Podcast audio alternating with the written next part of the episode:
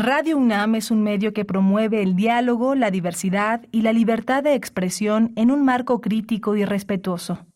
Los comentarios expresados a lo largo de su programación reflejan la opinión de quien los emite, mas no de la radiodifusora. Radio UNAM presenta Prisma RU. Una mirada universitaria sobre los acontecimientos actuales. Prisma RU.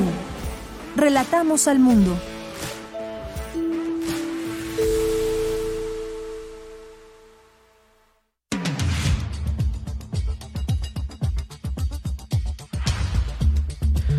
Buenas tardes, muchas gracias por acompañarnos aquí en Prisma RU. Estamos iniciando en vivo, como todos los días, de lunes a viernes, de 1 a 3 de la tarde. 96.1 es nuestra frecuencia de Radio UNAM y www.radio.unam.mx a través de nuestra página. También nos pueden sintonizar. Les saluda con mucho gusto aquí de Yanira Morán a nombre de todo este equipo. Hoy vamos a platicar de algunos temas como el de Ayotzinapa. Hoy por la mañana, Alejandro Encinas, subsecretario secretario de Derechos Humanos de la Secretaría de Gobernación, dio una conferencia a los medios de comunicación este viernes donde informa de los avances que hay en el expediente del caso Ayotzinapa, pasando por algunas preguntas que le hicieron representantes de medios de comunicación. Le tendremos aquí todos los detalles, esto ya de cara al octavo aniversario de estos hechos lamentables que se suscitaron hace ya casi ocho años. Hay varias actividades como cada año se, están, se han llevado a cabo y de esto platicaremos también.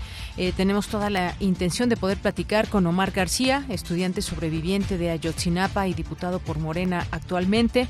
Vamos también aquí a tener algunas invitaciones. El doctor Alfredo Ávila, historiador, nos va a invitar a un evento de nombre Usos Públicos de la Historia, así que no eh, se pierdan esa entrevista. Y también el doctor Manuel Suárez Lastra, quien es director del Instituto de Geografía nos va a invitar al evento Geópolis. Eh, hoy es viernes, donde eh, desde Corriente Alterna nos van a platicar del maltrato psicológico que las escuelas de danza clásica ejercen sobre las y los alumnos desde una visión eurocentrista del ballet. Tendremos también eh, Refractario RU con Javier Contreras y Melomanía RU con Dulce Hueta, así que es parte de lo que tendremos hoy aquí en Prisma RU. Una con cinco minutos y desde aquí Relatamos al mundo. Relatamos al mundo. Relatamos al mundo.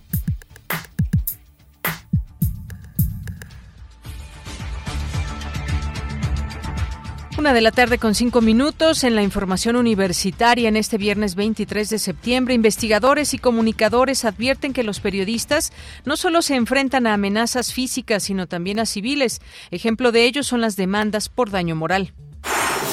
Este siglo el planeta podría alcanzar 1.5 o incluso llegar hasta 2 grados en el calentamiento global. Académicos estudian los retos en la mitigación del cambio climático.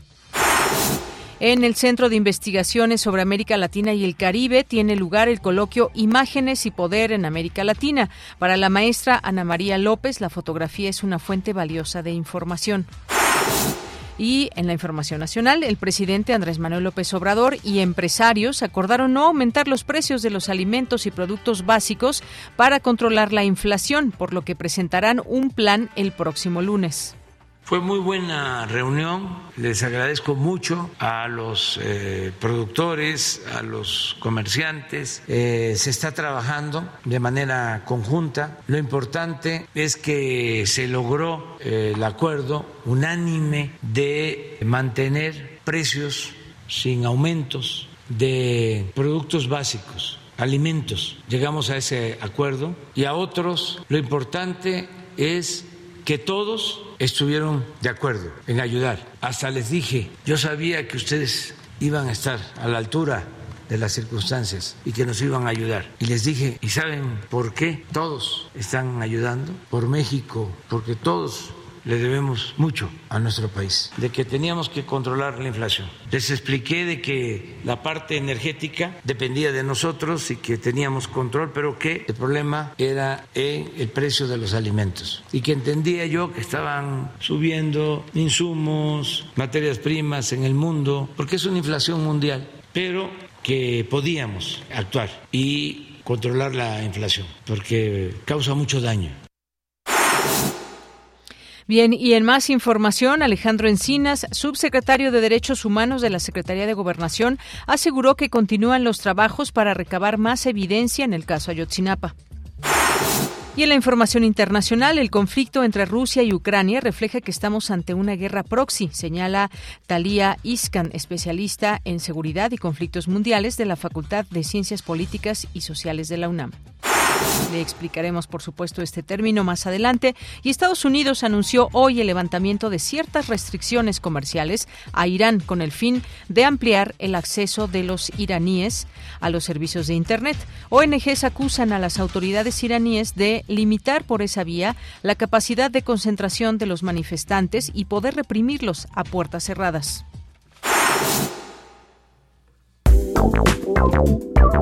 Queremos escuchar tu voz. Síguenos en nuestras redes sociales. En Facebook como Prisma RU y en Twitter como arroba PrismaRU.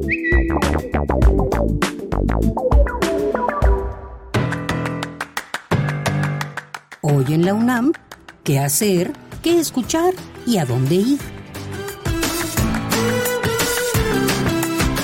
La Casa Universitaria del Libro de la UNAM te invita a visitar la Biblioteca Cazul de Escritoras, en la cual encontrarás diversas obras de Elena Poniatowska, primera mujer mexicana en obtener el Premio Cervantes en 2013, otorgado por su brillante trayectoria literaria en diversos géneros. La Biblioteca Cazul de Escritoras se encuentra al interior de las instalaciones de la Casa Universitaria del Libro de la UNAM, ubicada en calle Orizaba número 24, Colonia Roma Norte. La entrada es libre y el uso de cubrebocas indispensable indispensable. Recuerda que de lunes a domingo a lo largo de la programación de Radio UNAM se transmite la serie Espacio Académico PAUNAM, bajo la conducción de Ernesto Medina y Sabrina Gómez Madrid. Te invitamos a escuchar la serie de cápsulas en las que el maestro Germán Gómez Pérez, docente e investigador de la FE Zaragoza, nos habla sobre la influencia de la televisión en el México actual. Recuerda, las cápsulas de la serie Espacio Académico PAUNAM se transmiten de lunes a domingo a lo largo de la programación de nuestra emisora. Como parte del programa Intersecciones, la Sala Julián Carrillo de Radio UNAM te invita al concierto de Argan banda de música conceptual, fusión y progresivo, con una mezcla de sonidos balcánicos, creada a finales del año 2019 en la Ciudad de México. Este recital se llevará a cabo hoy, en punto de las 21 horas, en la sala Julián Carrillo de Radio UNAM. La entrada es libre y el aforo limitado. El uso de mascarilla es obligatorio. O si lo prefieres, puedes seguir la transmisión en vivo a través del 96.1 de FM.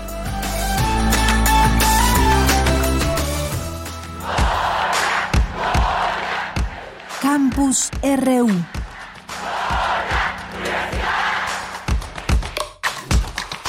Una de la tarde con 10 minutos nos vamos a nuestro campus universitario en este día viernes 23 de septiembre. Nos enlazamos con Cindy Pérez Ramírez. Instan a proteger a los profesionales del periodismo ante las amenazas y agresiones constantes. ¿Qué tal Cindy? Muy buenas tardes, bienvenida, adelante. Deyanira, muy buenas tardes. Es un gusto saludarte a ti y a todo el auditorio. En los últimos 12 años, la Fiscalía General para la Atención de Delitos Cometidos contra la Libertad de Expresión ha iniciado 1.528 carpetas de investigación por diversos delitos cometidos contra periodistas en México, en donde destacan las amenazas, el abuso de autoridad, lesiones y homicidio. A nivel nacional, la Ciudad de México, segunda de los estados de Veracruz, Quintana Roo, Estado de México y Guerrero, son consideradas como las entidades de mayor riesgo para ejercer el oficio periodístico. Ante ese panorama se organizó en la Facultad de Derecho de la UNAM el conversatorio El ejercicio del poder penal y la libertad de expresión e información. En él, el periodista Rogelio Hernández habló del crimen organizado como un perpetrador más violento contra periodistas. Sus agresiones pasaron del 7% en 2010 al 34% en 2022 El flagelo de su violencia nos alcanzó igual que a millones de mexicanos y en los cuatro años del sexenio actual ya son 61 o 63 de las y los colegas ultimados. Hoy existe una maraña legal en México más que andamiaje con más de 40 normas que tienen relación con nuestra profesión normas que siendo tantas no han logrado reducir los efectos negativos en contra de las y los periodistas vulnerables. En esta maraña jurídica hay cuatro reglamentaciones que urge cambiar porque se convirtieron en retenes para la protección del periodismo y la justicia ante los riesgos y la impunidad. La impunidad ahora oscila entre el 89 y el 95% en todos los casos de asesinatos. En tanto, el doctor Ernesto Villanueva, investigador del Instituto de Investigaciones Jurídicas de esta Casa de Estudios, habló del aumento de demandas por daño moral contra periodistas, práctica que está siendo empleada de manera indebida y abusiva por figuras públicas, funcionarios y políticos contra la libertad de expresión y de prensa. Quien tiene la parte más débil, pues es la parte demandada, en este caso el periodista, eh, eventualmente el medio es un medio pequeño para poder resistir pues tres, cinco, seis, siete años pagando abogados. Entonces, este es un, problema que está llegando, digamos, a las, a las redacciones de los medios, ya no solo de, de, políticos, sino de cualquier persona. La solicitud de, de, retirar eh, fotografías, nada le sirve a un periodista demandado, pues que haya un desplegado y en todos los medios salga que, que está siendo afectado, ¿no? Pues necesita que se conteste la demanda en los 15 días que establece este, nuestro Código Civil y hay que crear una figura precisamente que se tenga técnicos del derecho, eh, litigantes puntuales. Y eso eh, en, el caso de los periodistas contratados. En el caso de los periodistas freelance, el asunto todavía se complica más. Yanira, así la situación del periodismo en México, en donde se registra por lo menos un ataque contra periodistas o medios de comunicación cada 14 horas, la situación de riesgo que enfrentan las y los periodistas mexicanos rebasa incluso a la de un país en guerra como Ucrania. Esta es la información. Gracias, Cindy. Muy buenas tardes. Muy buenas tardes.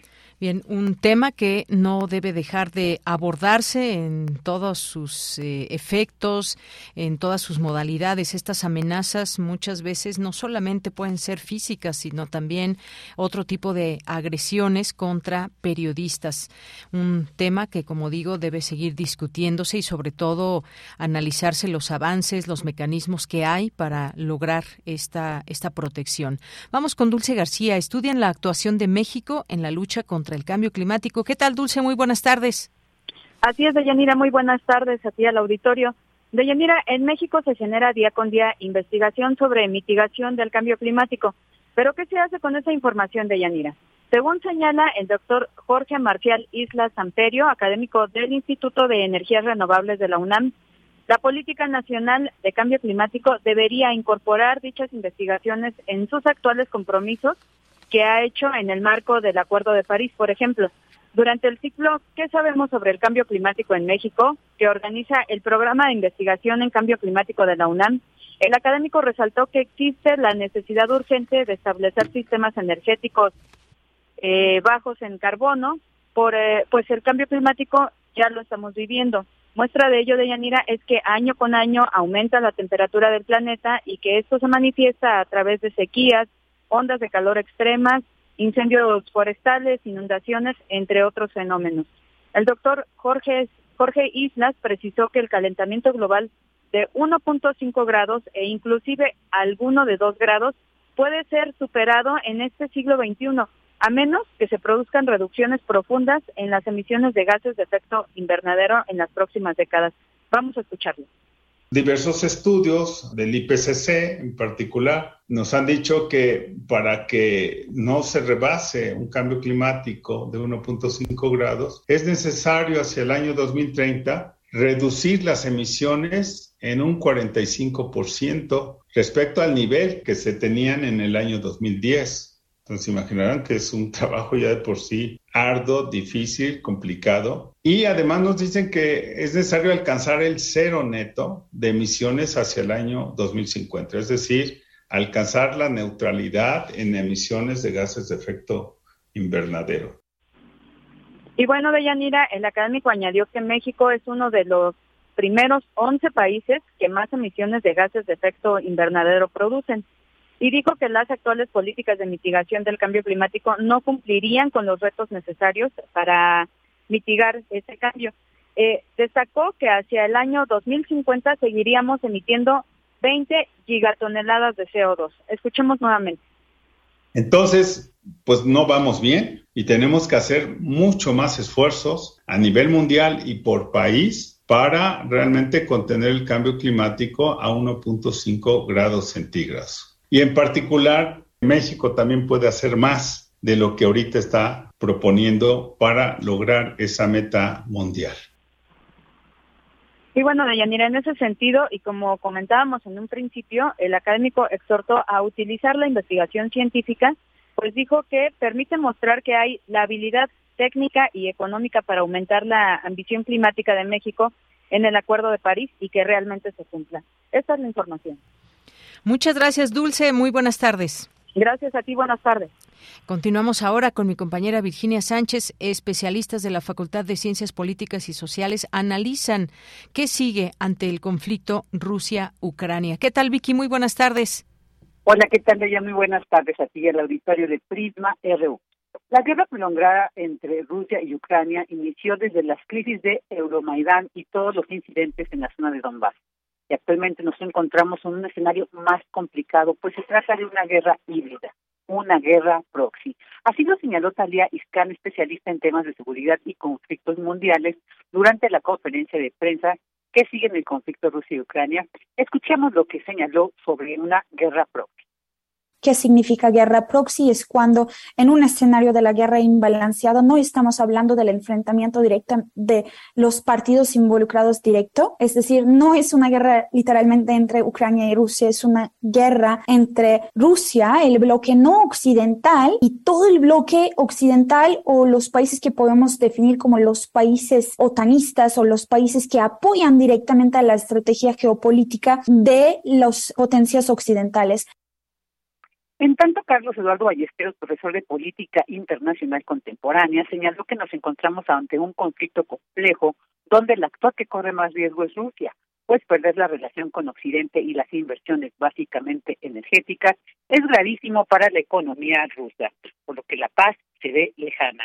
Por su parte, Natalia Rivera Ángel, especialista en temas de política energética de China y Rusia, señaló que la respuesta de la Unión Europea ha sido una menor independencia del gas ruso y buscar a otros proveedores en otras partes del mundo. Pero el hecho de que la gente se quede sin gas, sobre todo en periodo invernal, tendrá implicaciones políticas en esta región del mundo, como la migración. Escuchemos porque es muy probable que lo que esté pensando Rusia es de alguna manera en suscitar cierta problemática social en los países europeos y que estos de alguna manera presionen sobre sus gobiernos para tratar de buscar una salida a este conflicto. Eso por una parte. Ahora, este conflicto, como hemos observado, tiene distintos matices y dentro de estos matices, pues no podemos olvidar el tema social, el tema de la migración. Algunas ciudades, al parecer, en Ucrania, pues ya comenzaron a recibir toda esta oleada de refugiados que se había dispersado en Polonia, en Moldava, incluso algunos fueron a Bielorrusia y en este sentido, lo que podemos ver es que si este conflicto se intensifica, pues esto sin duda alguna no va a frenar esta oleada migratoria y esto va a traer una carga social muy fuerte para los países europeos. También señaló el especialista que ante las propuestas de mediación que han llegado de otras naciones, estas han sido infructuosas por la insistencia de Rusia por acaparar y detener el Donbass, y al parecer no planea retirarse, por ello la intensificación de la guerra, por lo que no parece el momento idóneo para propiciar un diálogo y una negociación. Ella, esta es la información. Vicky, muchísimas gracias y buenas tardes. Buenas tardes. estos temas también muy de cerca que se siguen desde la UNAM, cómo entender y qué saber de este conflicto Rusia y Ucrania. Vámonos ahora con Luis Fernando Jarillo. Vamos a ir entrando a este tema que tiene que ver con Ayotzinapa, que en próximas fechas se recuerda un año más de lo que sucedió y sin la claridad que nos gustaría sobre este caso. Hoy Alejandro Encina, subsecretario de Derechos Humanos de la Secretaría de Gobernación, informó que se emitirán más de 46 órdenes de aprehensión por el caso Ayotzinapa. También llamó a los padres de los normalistas a no caer en provocaciones, defendió que ellos no fueron los que estuvieron ayer afuera de la FGR. Y todo el detalle de esta información con Luis Fernando Jarillo. ¿Qué tal, Luis Fernando? Adelante, buenas tardes. Buenas tardes, Deyanira, a ti y a todo el auditorio de Prisma RU. Como bien dices, este viernes Alejandro Encinas, subsecretario de Derechos Humanos, Población y Migración de la Secretaría de Gobernación, informó sobre el proceso de judicialización del caso Ayotzinapa. Escuchemos una eh, parte de las palabras que dijo.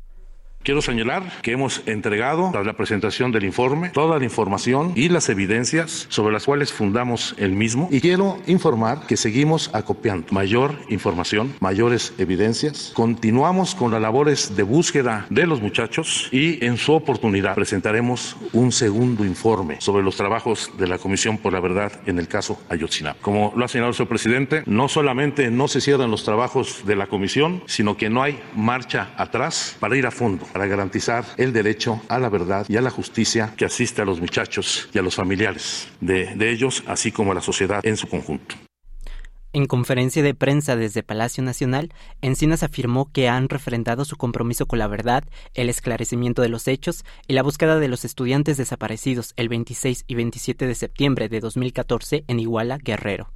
El subsecretario dijo que han generado las condiciones que permiten a la Unidad Especial de Litigio de la Fiscalía General de la República procesar a los involucrados. Informó que derivado del trabajo de la comisión, al momento se han determinado que 46 personas serían las responsables de la desaparición de los estudiantes. El 18 de agosto, cuando se presentó el informe a los padres, madres y representantes legales de los familiares de los normalistas, los nombres de estas 46 personas les fueron comunicados y la Fiscalía anunció órdenes de aprehensión en su contra que todavía no se han concretado. Alejandro Encinas afirmó que era de esperarse que los testaferros de la verdad histórica, así los llamó, atacaron el trabajo de la comisión, primero diciendo que reproducía las mismas conclusiones a las que llegó la Procuraduría General de la República, encabezada entonces por eh, Jesús Murillo Caram, que hoy eh, está en el reclusorio norte y con un proceso de amparo. Dijo que después eh, los defensores de la verdad histórica tuvieron que echarse para atrás, pues el gobierno ya no utiliza la tortura ni viola la ley. Escuchemos ha habido, sin lugar una avalancha de todos los defensores de la verdad histórica con muchas falsedades tratando de descalificar esta investigación. Pero tenemos por, momentos, por lo menos 115 testigos y fuentes de información directa, más de 80 millones de llamadas telefónicas analizadas. Tenemos identificados los cruces de llamadas entre el grupo delictivo y funcionarios públicos. Los resultados del informe permitieron la detención del general retirado José Rodríguez Pérez y su eh, vinculación a proceso por delincuencia organizada este miércoles, además de procesar a otros tres militares más. Recordemos, Rodríguez Pérez era comandante del, del 27 Batallón de Infantería eh, en 2014 en Iguala y habría ordenado el asesinato de seis estudiantes. La periodista Lidiet Carrión encontró eh, un dato, señaló que los padres de los estudiantes acudieron el 28 de septiembre de 2014 a la sede del batallón. Se entrevistaron con el coronel, quien les negó la entrada a las instalaciones militares y saber algo de sus hijos. De acuerdo con la Comisión para la Verdad del caso Ayotzinapa, dos días después de este encuentro, el coronel mató o mandó a matar a los muchachos. Esta conferencia se da después de que el propio subsecretario denunciara en su cuenta de Twitter que el juez Samuel Ventura Ramos, de un juzgado radicado en Tamaulipas, liberara el pasado 21 de septiembre a 24 imputados por la desaparición de los estudiantes de Ayotzinapa, con lo que se sumaba ya más de 121 liberaciones absolutorias dictadas por ese juez a favor de los acusados. Encina reconoció que se violó el debido proceso eh, de los imputados, pues se usó la tortura, pero en lugar de restablecer el proceso y señalar a los torturadores, solo se dejó eh, en libertad a incluso a, los principales perpetradores de la desaparición. Escuchemos señalar que efectivamente se acreditó el caso de tortura, lo cual es admisible y que nosotros no podemos tolerar, pero en lugar de restablecer el proceso, señalar y castigar a los torturadores, dictó el auto de libertad, incluso algunos de los principales perpetradores de la desaparición de los muchachos. Como sucedió posteriormente con el auto de libertad que le dio a una de las radiooperadoras del C4 de Iguala vinculada con los grupos delictivos, quien teniendo toda la información de los hechos ocurridos esa noche, el juez le ha dado la libertad. Encinas dijo que el informe es solo una parte del total de la investigación, otra parte es de la unidad de litigio especial a la que la Comisión no tiene todo el acceso. Se han comprometido, además, que para las movilizaciones que se llevarán a cabo por el octavo aniversario de la desaparición eh, se desarrollen sin ninguna limitación. Este es el, el reporte de Yanira. Buenas tardes. Fernando Jarillo, muy buenas tardes. Gracias por este amplio reporte de lo que dijo hoy Alejandro Encinas. Muchas gracias. Hasta luego. Hasta luego. Y para seguir hablando de esto, tenemos ya en la línea telefónica a Omar García, que es estudiante sobreviviente de esta, eh, de esta escuela Isidro Burgos, allá en Ayotzinapa, diputado hoy por Morena. Y te saludo con mucho gusto, Omar. Buenas tardes. Muchísimas gracias por el espacio. A la orden. Bien, pues eh, de todo esto que has escuchado hoy de Alejandro Encinas y estas eh, órdenes que se emitirán de aprehensión, 46 órdenes para ser exactos, ¿qué opinas sobre pues todos estos avances que se han ido presentando en esta administración y este punto en especial? Para mí es muy importante que se avance con las órdenes de aprehensión. Entiendo que la Unidad Especial de la Fiscalía y también la Comisión para la Verdad, que encabeza Encinas, pues tienen ya bastante información misma que la Fiscalía de la República debe utilizar para armar esta vez las carpetas de investigación de manera adecuada. Recordemos que en el pasado esas carpetas de investigación no se armaron de la mejor manera y por eso muchas personas implicadas en el caso han sido liberadas. Entonces, pues para mí esto es muy importante también lo que mencionó sobre eh, Tomás Herón de Lucio, uno de los principales artífices de la verdad histórica, que torturó a personas o permitió que se torturara a muchas personas implicadas para hablar a favor de lo que ellos denominaban la verdad histórica. Entonces, ojalá y pronto se extradite a Tomás Herón de Lucio hacia México. Bien, de alguna manera, pues pienso que ha sido difícil desmontar esa verdad histórica por muchas mentiras que se tuvieron en este expediente. Dice Alejandro Encinas que ahí tienen muchos testigos con información directa y muchísimas llamadas telefónicas también. Hablaba del eh, proceso, de que se violó el debido proceso, sin embargo, no se repuso, simplemente se liberó y ahora, pues se el propio presidente dice que se tendrá que investigar por qué este juez dejó salir a varias personas también involucradas en el caso. Eh, cuéntame un poco, Omar, de esa confianza que se genera. Ha habido distintas reacciones, eh, encuentros también con el propio presidente, con Alejandro Encinas también, claro. Eh, ¿Hay confianza después de estos ocho años que no se tiene todavía clara esta situación? ¿Se sigue avanzando, dice el gobierno? ¿Ustedes creen como estudiantes estudiantes, eh, como familiares, perdón, y los estudiantes que han acompañado todo este proceso, confían en el gobierno? Pues confianza al 100% no la hay. Al final de cuentas es el gobierno, es el Estado mexicano, tiene que haber eh, resultados para que pues, se pueda creer, ¿no? En, en, no en el gobierno, sino en la investigación como tal. Hay que llegar a la verdad de los hechos que se otorgue la justicia a las familias, la reparación del daño, las garantías de no repetición. Todo esto tiene que hacerse. De otra manera, pues podríamos decir que se confía en el gobierno, pero sería una confianza ciega. Hay que ver los resultados. Y yo pienso que el gobierno federal está en esta intención, en esta voluntad política de llegar a la verdad de los hechos. Ojalá y sea pronto, porque también el sexenio ya casi se nos acaba. Así es. Como dices, no no podemos hablar lo mismo del gobierno de que de este, del gobierno y de esta comisión investigadora que hay de este caso y que Encinas ha estado dando pues todos estos resultados de cerca, estas aprehensiones y también por ahí un coronel que se ha mencionado y demás. Eh, esto que nunca en otro momento no se no se sabía cuando la verdad histórica se ha avanzado de alguna manera en conocer otros nombres, en conocer otros posibles hechos, sin embargo, todavía queda pues quedan muchas preguntas porque a ciencia cierta no se sabe dónde estarían los estudiantes, los restos de estudiantes y esto mientras tanto avanza. Eh, hoy también deslindaba a a quienes eh, participaron en estos hechos del día de ayer ahí en la Fiscalía y en la Embajada de Israel. ¿Qué acciones van a hacer próximamente ya en los días en que se conmemora esta desaparición y si participaron o no ayer de alguna manera, si tú tienes alguna información sobre, sobre estos hechos que se pues, se enfrentaron con la policía?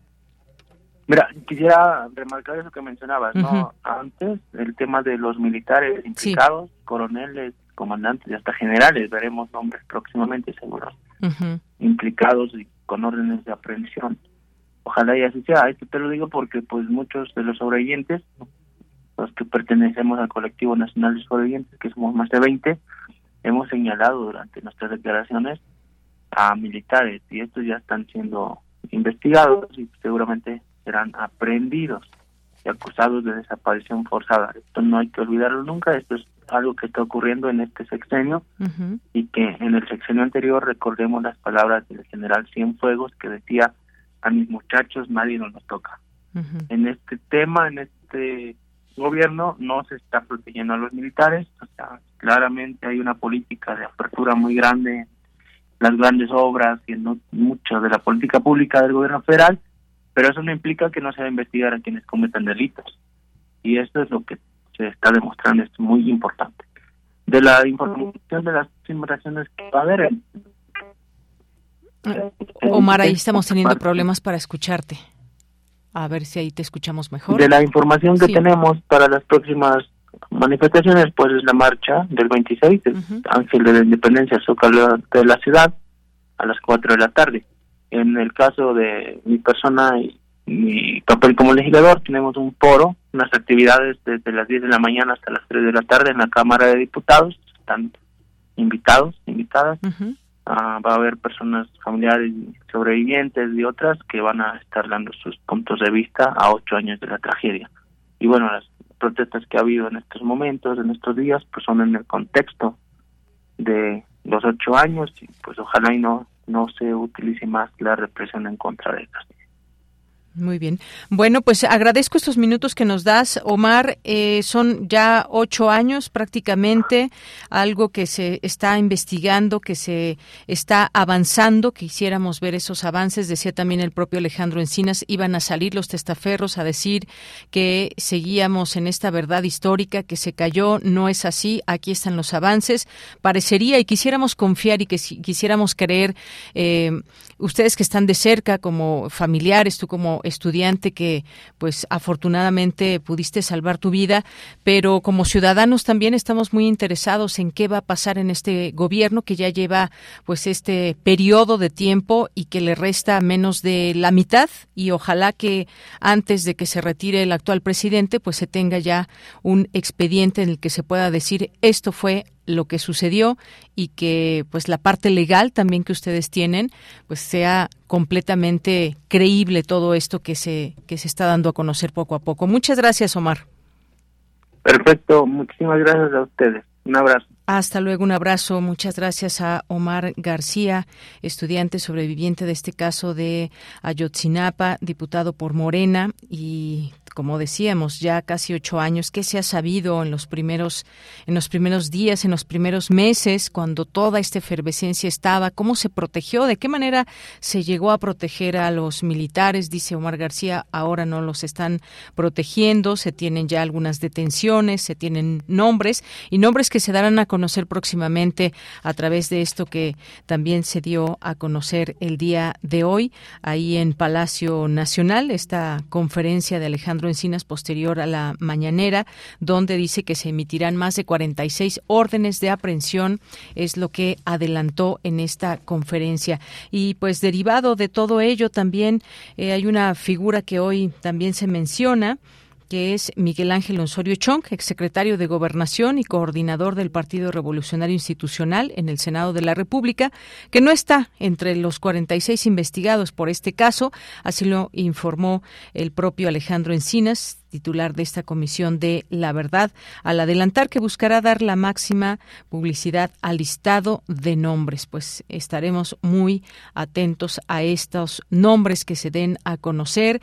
En el caso de esta investigación que hace la Comisión, dijo no tiene ningún indicio de la participación de Osorio Chong en este asunto, el asunto de los días efectivos en donde se presentó la desaparición, dijo Encinas en esta conferencia y pues seguirán hasta donde sabemos estos nombres, estos avances que se van dando y ojalá que también pues esta parte legal que representa a las familias a través de, eh, de Vidulfo, pues se pueda dar a conocer también esta, esta postura y sobre todo esa tan revisión, es tan eh, pues con mucho detenimiento de cómo va este caso, qué avances reales hay más allá de las detenciones, estas detenciones que implican, si implican poder conocer más de estos hechos o si implica pues solamente una detención, por qué causa y más. Es tan grande este expediente, pero bueno, es parte de lo que estamos conociendo. Y algunos otros temas nacionales, ya este es uno de ellos, por supuesto, muy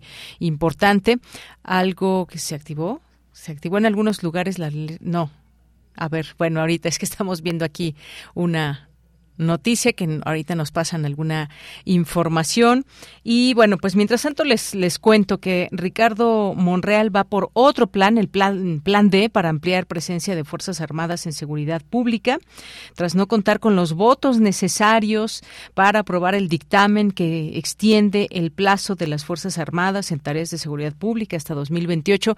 El senador Ricardo Monreal eh, presentó una nueva estrategia para construir por consenso entre todos los grupos parlamentarios una redacción alterna. Para ello, anunció que la próxima semana convocará a todas las fuerzas políticas representadas en el Senado para construir con tranquilidad y apertura con gobernadores, titulares de seguridad pública de estados y municipios, así como especialistas, un nuevo documento. El también presidente de la Junta de Coordinación Política detalló que la idea es que un grupo plural de alto nivel se encargue de construir una propuesta alternativa a la que eh, coincidan todos de manera honesta, seria y abierta.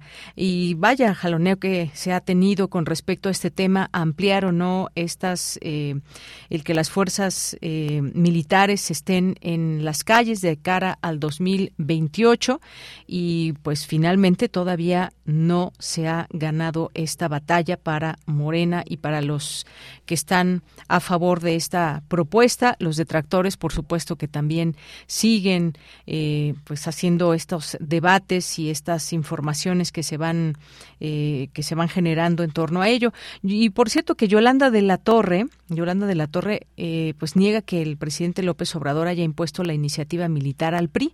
Esto, pues como sabemos, ella de pronto sacó esta iniciativa para que se discutiera y pues negó que el presidente López Obrador le haya impuesto a su partido la presentación de la reforma para extender la participación de las Fuerzas Armadas en tareas de seguridad. Eh, también esta eh, esta nota que eh, hoy se comenta, pues tiene que ver con esto que una periodista recordó que el mandatario dijo que volverá a presentar la reforma porque no quiere que este tema se quede pendiente. Y ella dijo que eh, pues bueno, presentó, hay que recordar, el 2 de septiembre esta iniciativa para la permanencia del ejército, que se amplía nueve años en las tareas de seguridad pública y continúa hasta 2028 y no 2024 como fue creada. La legisladora federal dijo que regresa a Durango para ocupar un cargo público, aunque no quiso revelar en qué dependencia, pero pues ya pidió licencia, presentó, presentó esta eh, iniciativa y ahora está de licencia. Y bueno, pues también en estos temas de inseguridad, cuando uno se refiere a qué pasa si se retiran las fuerzas o la Guardia Nacional de las calles, qué pasa en algunos estados, bueno, pues el caso de, de por ejemplo, de Guanajuato, capturaron a un, eh, al autor de masacres en Irapuato, Silao y Romita, eh, y fue este jueves, el día de ayer, donde la Fiscalía General del Estado de Guanajuato dio a conocer que se capturó a Ricardo N., que eh, fue autor de estas masacres. Como sabemos, estos lugares se han vuelto, algunos sitios de Guanajuato, muy peligrosos o de ajustes de cuentas y más. Ha habido varios o muchos asesinatos. Y bueno, pues en más información también le tenemos que pues se activó en algunos lugares la alerta sísmica hace unos 10 minutos. No se no se activó, pero algunas oficinas hicieron desalojo, otras no, pero no sonó o no la alerta, no sonó la alerta sísmica, sin embargo se está reportando un sismo de 5.6 al sureste de Tecomán, Colima a las 13 horas con 25 minutos, es decir, hace unos minutos algunos pues lo habrán llegado a sentir de manera muy leve, se desalojaron ahí algunas algunas oficinas, nosotros aquí pues de plano no, no sentimos nada, no escuchamos nada, así que guardemos la calma, esto es parte pues de estas réplicas que se van dando después de un temblor más intenso como los que tuvimos eh, hace unos días. No hubo prácticamente percepción en la Ciudad de México o fue mínima. Si usted lo sintió, bueno, pues sí fue un sismo 5.6, 5.6 en el sureste de Tecomán, Colima. Y bueno, pues vamos a continuar con lo siguiente. Relatamos al mundo. Relatamos al mundo.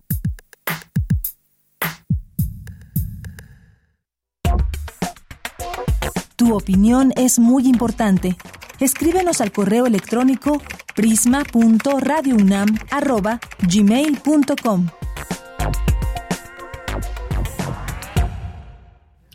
Bien, continuamos una de la tarde con 42 minutos y ya tenemos en la línea telefónica al doctor Alfredo Ávila. Él es doctor en Historia por la Facultad de Filosofía y Letras de la UNAM. Es investigador titular del Instituto de Investigaciones Históricas, área de investigación, historia moderna y contemporánea, investigador del Instituto de Investigaciones Históricas y académico de la Facultad de Estudios Superiores Zacatlán. ¿Qué tal, qué tal Alfredo? ¿Cómo estás? Muy buenas tardes. Deyanira, muy buenas tardes. Muchas gracias por, por permitirme este espacio en, en Prisma RU. Oye, pues qué gusto escucharte por aquí ahora. Y bueno, pues platícanos, porque hay un evento próximo que te gustaría invitarnos, que es próximo lunes y martes, los usos públicos de la historia. Cuéntanos.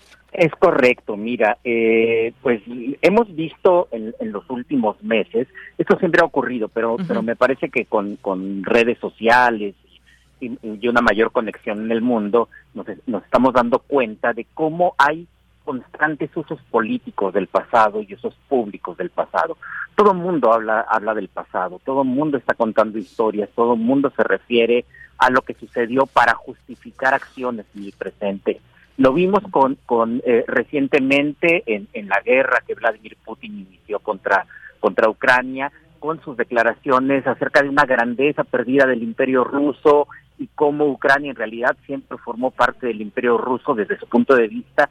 Eh, y pero lo vemos también en, en la educación básica, la educación básica en nuestro país siempre ha hecho un uso de la historia desde, desde aquellos viejos libros en los que se nos enseñaba se nos enseñaba en realidad clases de patriotismo con el relato de los niños héroes hasta la, la, la actualidad, ¿no? Entonces, eh, siempre hacemos este uso público de la, de la historia y eh, rara vez las personas que nos dedicamos a la investigación profesional de la historia, tanto en la Universidad Nacional como en otros lugares, rara vez nos ponemos a analizar cómo se hacen esos, esos usos, cómo se construyen esos relatos sobre el pasado y cuáles son las implicaciones que tienen y lo más importante, cuál es el papel de nosotros, cuál es el papel de las mujeres, de los hombres que eh, hacemos investigación histórica profesional frente a estos relatos de, de sobre sobre el pasado. Entonces, bueno, hemos decidido un grupo de, colegas, unas amigas mías muy queridas, eh, las doctoras Alicia Salmerón y Fausta Gantús, con quien eh, formamos parte de una red de historia política iberoamericana, una red que se llama Atarraya, Atarraya Historia, nos pueden uh -huh. encontrar en, en, la página web de, de, de, esta red que se llama así, atarrayahistoria.com, eh, y allí mismo está el anuncio de, de esta reunión que, que, que, estamos haciendo, pues se nos ocurrió que podríamos hacer un, un primer encuentro sobre, sobre estos temas y eh, pues todavía lo cuando lo empezamos a organizar hace ya algún tiempo pues estábamos metidos con todas estas cosas de cuarentenas y, encerrados.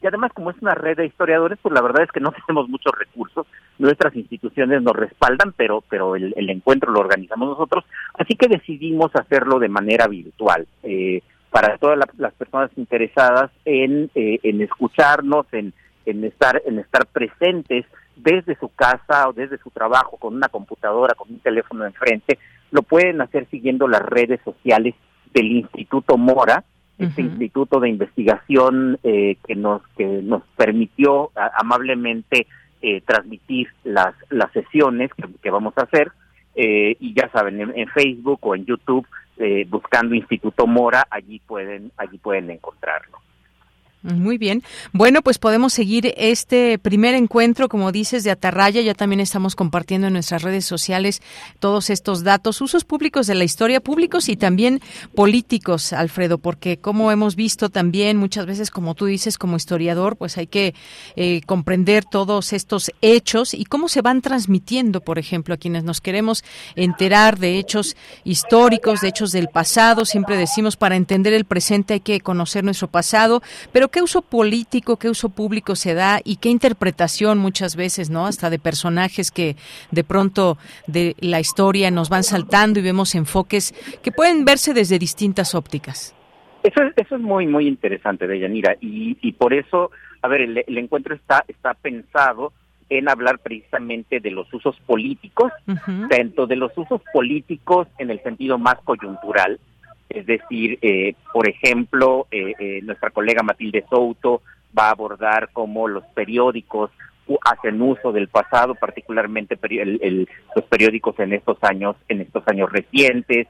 Eh, Catherine Andrews de, del CIDE nos va a hablar del feminismo y cómo el discurso feminista también recurre al, a los relatos sobre el pasado. Eh, entonces vamos a tener mesas dedicadas precisamente a los usos políticos de la historia, pero también a usos políticos de más largo plazo. Eh, por ejemplo, la forja de identidades y la construcción de ciudadanías. Eh, el, buena, en buena parte las identidades que tenemos, las identidades que compartimos, y me refiero a las identidades nacionales, pero también hay identidades de género o identidades étnicas, son productos de relatos de la historia, son productos de relatos sobre el pasado. Eh, sabemos muy bien que en la práctica, en lo cotidiano, pues la gente que vive en Ciudad Juárez no es muy distinta de la gente que vive en El Paso, es más, muchas veces son parientes, eh, son gente de la misma familia, son primos, pero, pero uno tiene identidad mexicana y otro tiene identidad estadounidense, y si nos vamos a la frontera sur, pues sucede lo mismo, y es que en realidad esta construcción de identidades se fundamenta en un discurso, en un relato sobre la historia nacional. Entonces, eso es muy, muy importante. Y junto con estos relatos, llamémosles más oficiales o más formales, pues han surgido en, las últimas décadas, o, o, tal vez no han surgido, tal vez como dije hace rato, los estamos notando más. Eh, eh, discursos sobre memoria, por ejemplo, los discursos de comunidades indígenas que derriban, que derriban monumentos de conquistadores españoles y que también ellos están recurriendo a un relato sobre el pasado para legitimar sus demandas, sus demandas actuales. Y también estamos presenciando una época en la que, en la que la memoria y los relatos sobre el pasado recurren a los olvidos. Muchas veces eh, eh, estos relatos prefieren, prefieren omitir algunos episodios porque que pueden ser considerados vergonzosos. Por ejemplo, en, en, en el Sinn Féin, eh, este partido republicano en Irlanda del Norte, pues se olvida cómo los guerrilleros del ejército republicano irlandés también secuestraron a personas inocentes a las que acusaban de colaborar con los británicos sin ninguna prueba y los desaparecían, ¿no? Entonces, eso eso se omite en el relato en el relato de, de la resistencia republicana en Irlanda del Norte, pero eh, eh, eh, sabemos que existió, sabemos que eso también existió y que es algo que debería que, que debería contarse, pero muchas veces las memorias también recurren a, los olvidos. Entonces estos son algunos de los temas que, que vamos a abordar en, en, distintas mesas y quiero quiero resaltar para el martes 27 de septiembre,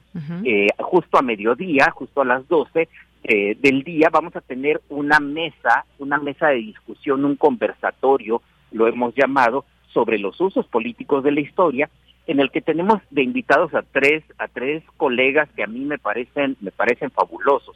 Fabio Basserman de, de Buenos Aires, del Instituto Ravignani de la Universidad de Buenos Aires, quien ha trabajado mucho sobre la, la importancia de los discursos de la historia y de la metahistoria en los gobiernos argentinos, particularmente durante el macrismo, como el macrismo también tenía una visión de la de la historia.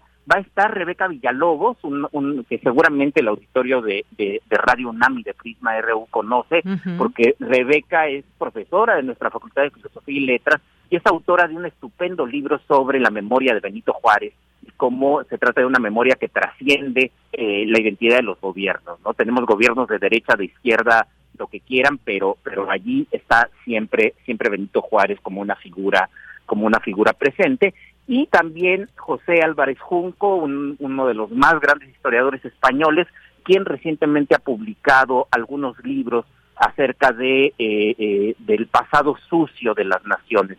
Eh, su más reciente libro se llama precisamente así, ¿Qué hacer con un pasado sucio? Y es una reflexión de un historiador ya mayor como es don Pepe sobre qué deben hacer los países con este pasado sucio que, eh, eh, que todos tienen. es decir, eh, México lo tiene, España lo tiene, el Reino Unido lo, lo, tiene, una historia de actos crueles impulsados por gobiernos, pero también impulsados por gente común y corriente. ¿Qué hacer con ese pasado y, y, cuál es el papel de los historiadores en esto? Y ya en vivo o, en híbrido, como se dice ahora, ahora tenemos que acostumbrarnos a estos, a estos nuevos lenguajes, eh, eh, ese mismo día por la tarde, el, el 27 por la tarde, a las seis y media de la tarde, allí en el Instituto, en el Instituto Mora, para quien quiera acercarse, pero también se va a transmitir a través de, estas redes que mencioné hace rato, eh, se presentará el libro de la historiadora argentina Camila Perochena, eh, el libro que se llama Cristina y la historia, el kirchnerismo y sus batallas por el pasado y es un, un excelente análisis del uso político del pasado durante el kirchnerismo, particularmente durante el segundo kirchnerismo, el de, el de la entonces presidenta Cristina Fernández en, en Argentina. Se trata pues de, de, un, de una reunión pues muy, muy completa. Yo la verdad es que me siento muy, muy contento porque habitualmente cuando hacemos, cuando hacemos este tipo de, de reuniones terminamos invitando únicamente a colegas de aquí de la Ciudad de México y gracias a esta virtualidad que, que, nos mostró el, el, encierro y la, las cuarentenas y la pandemia, pues eh, eh, en esta ocasión hemos podido eh, invitar y tener la participación de colegas de, de, Colima, de Jalisco, de Michoacán, de Puebla, de Veracruz, de Zacatecas, pero también de, de, Colombia, de Perú, de Argentina, por supuesto, de, de España, y, y esto nos da una visión muy, muy rica eh, con muchos puntos de vista acerca precisamente de, de estos usos sobre, de estos usos sobre. Claro, pues suena muy interesante todo esto, los ponentes, con las ponentes también que nos dices un cartel diverso con todos estos enfoques que pueda haber y que nos den la posibilidad también de comprender más acerca de la historia, todos estos usos que como bien dices se le pueden dar, los usos públicos y sobre todo los usos políticos, ¿no? Muchas veces escuchamos a, gobernantes hablar de historia, referirse a la historia y decir lo que quieren que pueda, lo que pueda seguir sucediendo, lo que o ejemplos que se pueden incluso tomar del pasado, traerlos al presente y que pues entendamos también como ciudadanos todas estas, estas maneras de expresarse y de tomar, eh, retomar la historia en discursos presentes, ¿no? Claro, porque eh, si, si nos fijamos bien, Deyanira, y esto creo que es algo que, que, que, a lo que, que las personas que, que se conecten van a, van a van a, ver. En realidad los todos hacemos usos del pasado. O sea, no, no, no es una cosa de los políticos de, los políticos ni, ni ni siquiera de los eh, eh, no solo de los políticos en el poder o de los políticos en, eh, que están en los márgenes del poder. Hace rato me referí a, comunidades indígenas que también hacen que también tienen un, uso del pasado que también se refieren al pasado a su pasado de opresión a su pasado de marginación para justificar sus demandas actuales. Y esto es algo importante, el uso del pasado no es algo negativo por sí, es algo negativo cuando hay más olvidos que, memorias, cuando decidimos eh, eh, que hay que mejor borrar ciertos ciertos acontecimientos que no nos conviene, pero pero eh, recurrir al pasado es algo perfectamente perfectamente eh, eh, lógico y común. Todos lo hacemos incluso a nivel individual. Cuando nosotros conocemos a una persona nueva y nos presentamos, lo que contamos es algo de nuestro pasado. Inmediatamente decimos, mira, yo estudié en, la Facultad de Filosofía y Letras, eh, soy egresado de la UNAM, eh, eh, voy contando, voy contando algunas cosas de mi pasado y por supuesto que si quiero caerle bien a la persona a la que a la que acabo de conocer, pues omito las cosas que podrían avergonzarme. ¿no? También allí, ahí, ahí eh, omitimos episodios de nuestro propio pasado, hacemos también nuestros propios olvidos. Eso es algo muy muy común y, y pues tenemos que vivir con eso, sin olvidar sin olvidar, y esto es algo importante, que el trabajo profesional de la historiografía, el trabajo de las personas que trabajamos en la UNAM, en el Colegio de México, en el Instituto Mora, en el Colegio de Michoacán, en la Universidad Veracruzana, por mencionar algunas instituciones, pues es, es corregirnos la plana y es mostrar cómo estos discursos también tienen olvidos y hay que contar esas cosas que pretendemos que pretendemos olvidar no no para justificar ya sino para explicar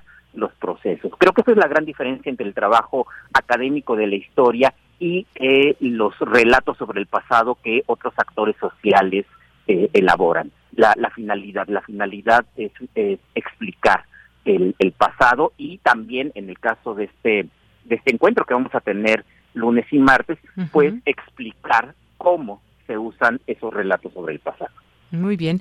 Bueno, pues ahí queda la invitación ya compartida a través de nuestras redes sociales para que conozcan a detalle eh, las horas, los, eh, los temas que se van abordando 26 y 27 de septiembre, próximo lunes y martes. Pues Alfredo Ávila, muchas gracias. Gracias por estar aquí, por platicarnos, hacernos esta invitación a este evento. Muchas gracias. Deyanira, mil, mil gracias a ti, saludos al auditorio y repito nada más la página uh atarrayahistoria.com, allí pueden encontrar la información. atarrayahistoria.com, eh, punto historia punto com. Muy bien. No, atarraya historia. Atarraya historia, sin punto, atarrayahistoria.com. Muy bien, pues muchísimas gracias, Alfredo. Gracias, hasta luego. Hasta luego, muy buenas tardes. Fue el doctor Alfredo Ávila, doctor en Historia por la Facultad de Filosofía y Letras de la UNAM. Es investigador del Instituto de Investigaciones Históricas y también académico de la Facultad de Estudios Superiores Acatlán de la FES, Acatlán.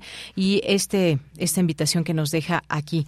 Bueno, pues aquí en México, en algunos otros temas, llega a México lote de vacunas pediátricas contra COVID-19. Estas, pues buenas noticias para seguir la, los esquemas de vacunación fue esta mañana cuando llegó el séptimo embarque de vacunas eh, Pfizer BioNTech pediátricas contra SARS-CoV-2 adquiridas a través del mecanismo COVAX de la Organización de las Naciones Unidas. Y bueno, pues también esta información importante darles a conocer.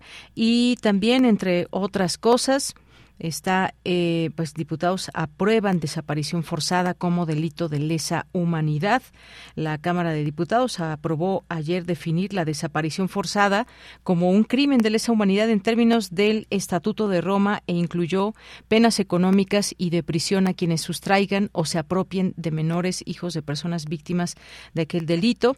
En la reforma que se aprobó por 470 votos de todos los partidos y que se envió al Senado, la Cámara también modificó el Código de Justicia Militar para definir eh, que en caso de que la desaparición forzada sea cometida por integrantes de las Fuerzas Armadas no aplicará el fuero militar. Bueno, pues ahí sí, estos 470 votos de todos los partidos políticos. Y bueno, pues también el 3 de octubre se informará sobre refuerzo al plan contra inflación. Dio a conocer el presidente López Obrador. Se conocerán todos los detalles junto con el sector empresarial de los alimentos, las medidas para para contener el alza de los precios y apuntalar el paquete contra la inflación y la carestía, informó hoy el presidente Andrés Manuel López Obrador. Y también, bueno, con esto nos vamos al corte. Hacienda otorgará menos subsidio a la gasolina premium. La Secretaría de Hacienda y Crédito Público disminuirá el subsidio al impuesto al consumo de gasolina premium, mientras que para carburante regular lo incrementará en los siguientes siete días. Con esto nos vamos al corte, son las dos de la tarde. No se vayan, los esperamos aquí después de este corte para seguir aquí en compañía de este espacio informativo Prisma RU. Queremos escuchar tu voz. Síguenos en nuestras redes sociales. en Facebook como Prisma RU y en Twitter como arroba PrismaRU.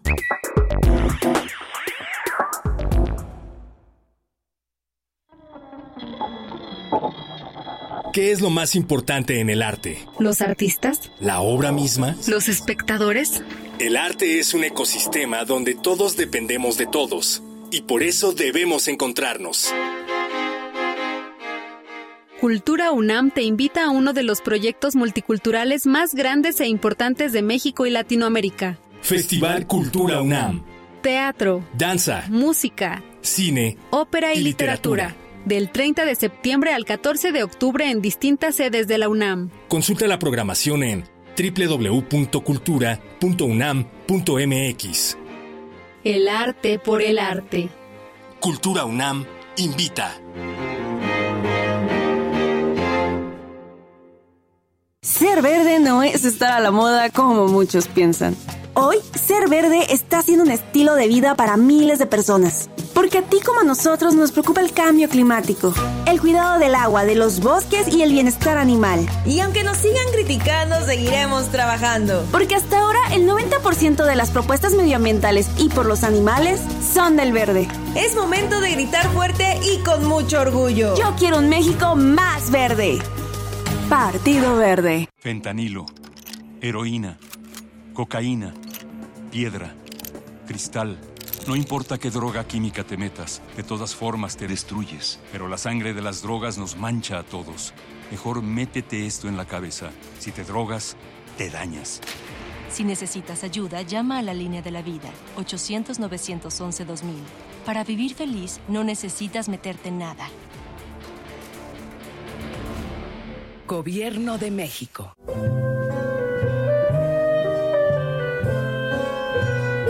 Gabinete de Curiosidades. Explora con Frida Rebontulet y sus almas hertzianas las sonoridades extrañas, antiguas o poco conocidas que las sombras del tiempo nos han dejado. Únete a esta expedición todos los sábados a las 5.30 de la tarde por el 96.1 de FM o en radio.unam.mx. Radio UNAM, experiencia sonora.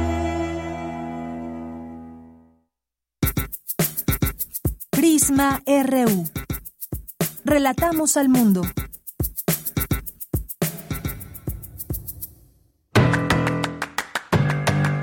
Mañana en la UNAM, ¿qué hacer? ¿Qué escuchar?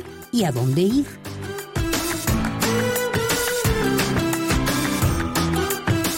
No te puedes perder el concierto de la Orquesta Filarmónica de la UNAM, que contará con la participación especial del pianista ucraniano Vadim Kolodenko. Las citas mañana sábado 24 de septiembre en punto de las 20 horas y el domingo 25 de septiembre a las 12 del día en la sala Nezahualcóyotl del Centro Cultural Universitario. Consulta el costo de las localidades en el sitio oficial www.boletoscultura.unam.mx o sigue la transmisión en vivo a través de las redes sociales de música UNAM.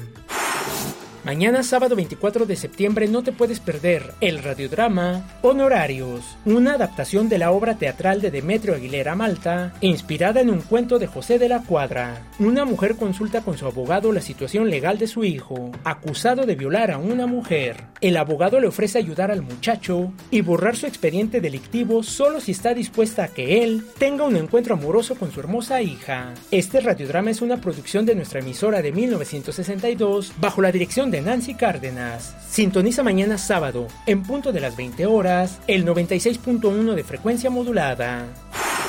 Como parte del Festival Cultura UNAM, se llevará a cabo la presentación de La Sed de los Cometas, ópera en tres actos de Antonio Juan Marcos y libreto de Mónica Lavín, a cargo de la Orquesta Juvenil Universitaria Eduardo Mata y el Coro de Madrigalistas de Bellas Artes, bajo la dirección de José Areán. La ópera La Sed de los Cometas se presentará el próximo viernes 30 de septiembre a las 19 horas en la Sala Nezahualcóyotl del Centro Cultural Universitario. Para mayores informes consulta las redes sociales de Música UNAM. Recuerda que en todos los eventos culturales y académicos de la UNAM es indispensable el uso de cubrebocas.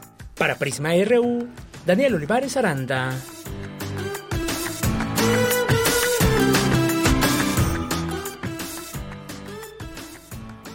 Bien, pues ya estamos en esta segunda hora de Prisma RU, una de la tarde, no, dos de la tarde, ya con cinco minutos. Y es momento de irnos a los saludos a nuestras amigas y amigos en redes sociales. Y para ello ya nos acompaña por aquí Michelle González. Michelle, ¿qué tal? ¿Cómo estás?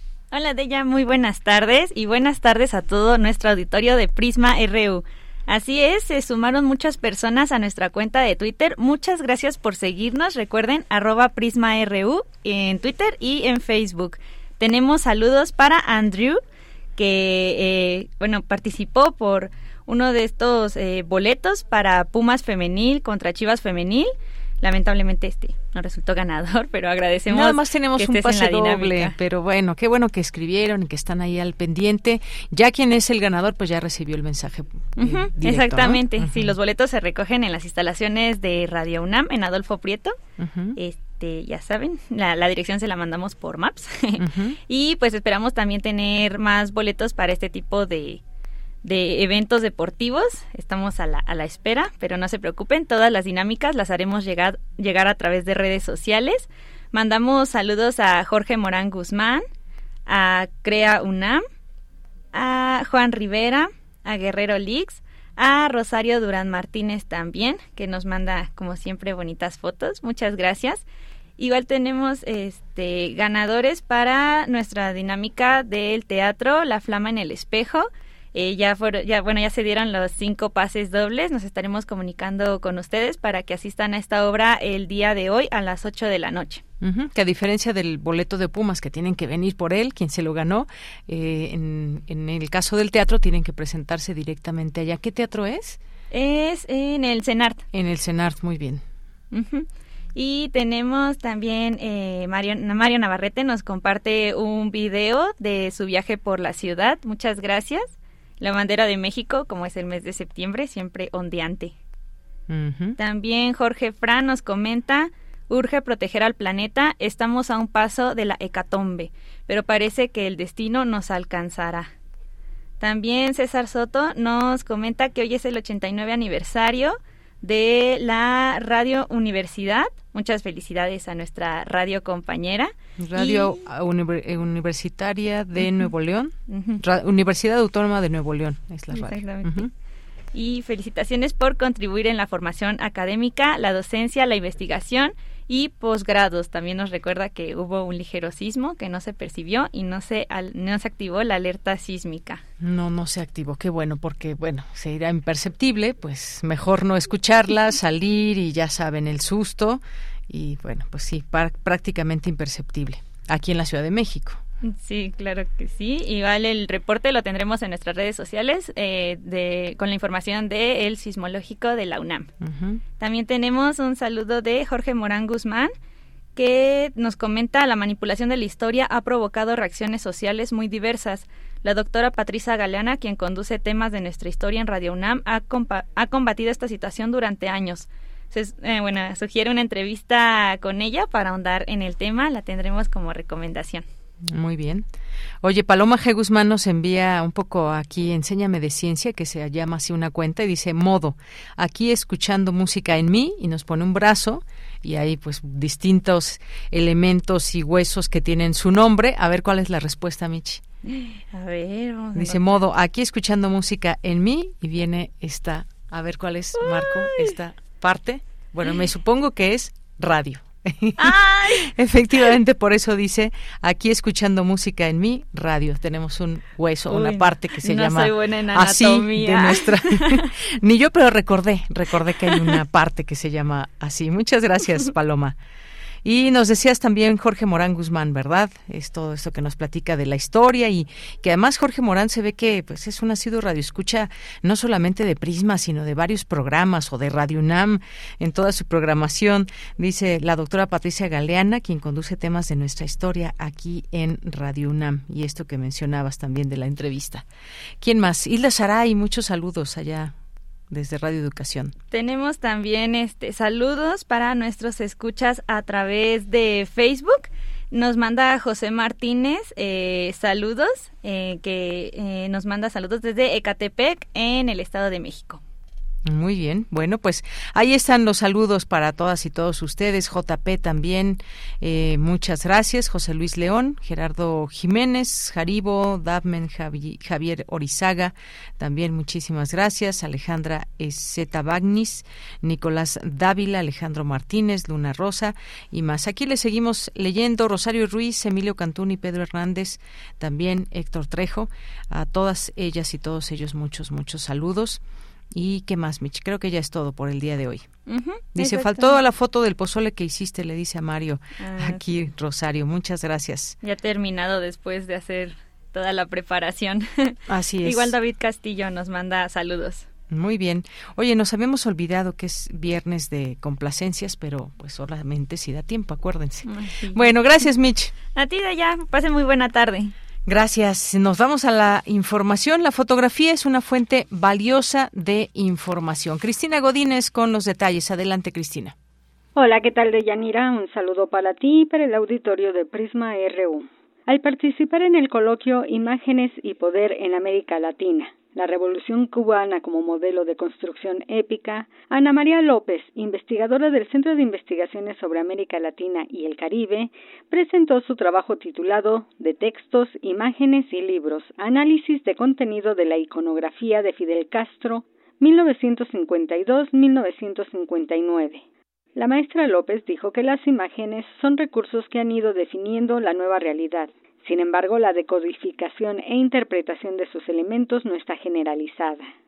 Comentó que hemos pasado de una sociedad de la comunicación escrita a la visual con dominio de la imagen. Me refiero a la fotografía como una fuente valiosa para recabar información sobre los acontecimientos socioeconómicos e históricos, culturales, las formas de vida y los sistemas de creencias en los que fueron y son creadas y por tanto valoradas la profusión y extensión de un uso, como su efectividad y versatilidad comunicativa, justifican su estudio científico.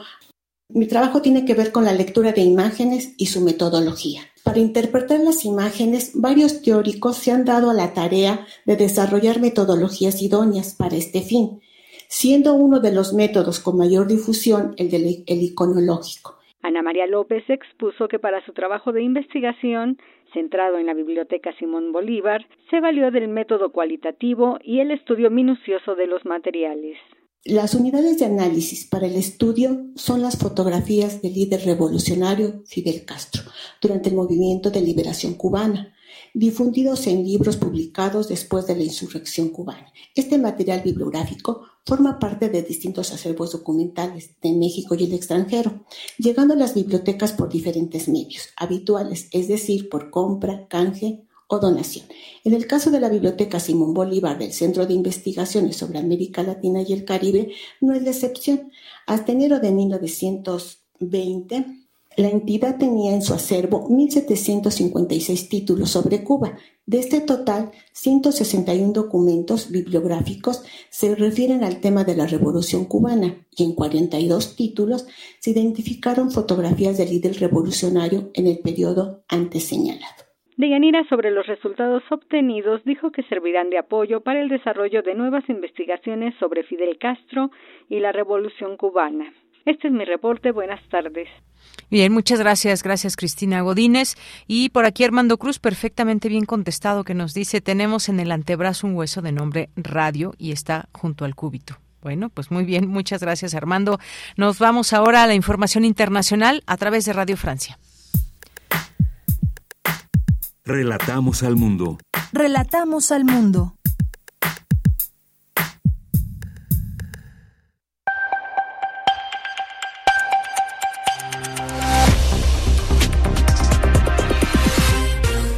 Bienvenidos al flash informativo de Radio Francia Internacional, una mirada rápida a las noticias de América Latina y el mundo. Hoy es viernes 23 de septiembre. En los controles técnicos nos acompaña Lucien Bisonguet. Vamos ya con lo más importante de la jornada. Danae Rivadeneira. Desde hoy viernes hasta el martes 27 se realizarán los referendos para anexar a Rusia cuatro regiones del sur de Ucrania. La ONU insiste en no reconocer la votación por considerarla falsa e ilegal. Sin embargo, para Leonid Pasechnik, líder de la región separatista de Lugansk, estas votaciones son la oportunidad de regresar a Rusia contra lo que él califica el fascismo ucraniano. Escuchemos. Hoy cada uno de nosotros abre una nueva página en nuestra historia. Llevamos ocho años largos y difíciles. Estábamos intimidados, intentaron ahogarnos en sangre. Esta vez los fascistas ucranianos volvieron a calcular mal, porque Donbass, como parte integral del mundo ruso, no puede ser puesto de rodillas. En medio de estos referendos, el ejército ucraniano anunció haber liberado de manos de los rusos una localidad en Donetsk, en el este del país. En ese contexto, el ministro de Relaciones Exteriores chino Wang Yi se reunió con su homólogo ucraniano Dimitro Kuleva al margen de la Asamblea General de la ONU en Nueva York. Wang indicó a Kuleva que la soberanía e integridad territorial de todos los países debe ser respetada. Las legítimas preocupaciones de seguridad de todos los países deben ser tomadas en serio y se debe apoyar todos los esfuerzos que se realizan para una solución pacífica de la crisis, dijo Wang Yi. Además, un reciente informe de la ONU sobre la guerra en Ucrania afirma que se cometieron crímenes de guerra. Así lo dijo su presidente Eric Mous en una presentación del documento. Escuchemos. We found that war crimes were committed in Ukraine. Explosive en base a las pruebas recogidas por la comisión, se concluyó que se cometieron crímenes de guerra en Ucrania. La Federación Rusa utilizó armas explosivas en zonas pobladas. Hubo muchas ejecuciones y otras violaciones por parte de las fuerzas rusas. La comisión recibió pruebas concluyentes de torturas y otras vejaciones, dijo Mous. Irán se prepara para contramanifestaciones a favor del poder tras una semana de violentas protestas por la muerte bajo custodia policial de una joven de 22 años, detenida por la policía de la moral por no llevar bien el velo. Estas revueltas han ocasionado más de 30 muertes según organismos internacionales. El gobierno ha bloqueado el acceso a WhatsApp e Instagram. Y con esta información ponemos punto final al flash informativo de Radio Francia Internacional.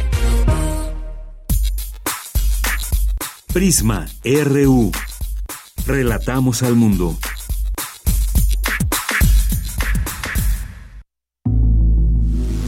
Corriente Alterna. Unidad de Investigaciones Periodísticas. Un espacio de la Coordinación de Difusión Cultural de la UNAM. Dos de la tarde con 18 minutos y vamos ahora a este espacio de corriente alterna, unidad de investigaciones periodísticas. Hoy nos acompaña eh, la estudiante, la becaria Gabriela García de esta unidad. ¿Qué tal, Gabriela? Bienvenida, muy buenas tardes. Hola, muy buenas tardes, Yanira. Un gusto estar aquí con ustedes. Oye, Gabriela, pues ya adelantábamos eh, al inicio el tema de esta ocasión y de esta cápsula que vamos a escuchar, maltrato psicológico que escuelas de danza clásica ejercen sobre las y los alumnos desde una visión eurocentrista del ballet. Cuéntame un poco más antes de que pasemos a la sintonía de ese trabajo que prepararon. Claro, muchísimas gracias. Sí, el texto que, que preparamos desde Corriente Alterna es sobre la violencia a la que bailarines y bailarinas de danza profesional em, pueden estar expuestos por ejercer esta profesión, em, desde el proceso de admisión hasta eh, una puesta en escena. Eh, nos enfocamos sobre todo en el caso de las escuelas del Instituto Nacional de Bellas Artes. Em, y pues sí, sobre todo eh, gira en torno, o la base de esta violencia es pues la estética corporal a la que se espera que aspiren este, pues sus estudiantes y que se sostiene a partir de determinadas prácticas eh, pedagógicas que violentan a, sus estudiantes tanto psicológicas como físicamente. Em, pero también tratamos de rescatar un poco de, de la resistencia y de las apuestas que hay están surgiendo en la comunidad tanto estudiantil como como de docentes para desprenderse de esta violencia, ¿no? Y construir una danza que que no no no los este, violente de esta manera.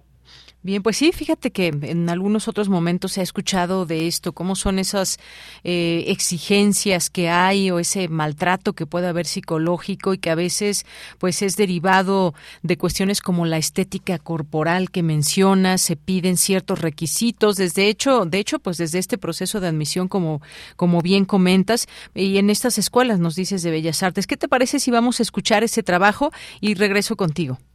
Sí, muchísimas gracias, con gusto. Adelante.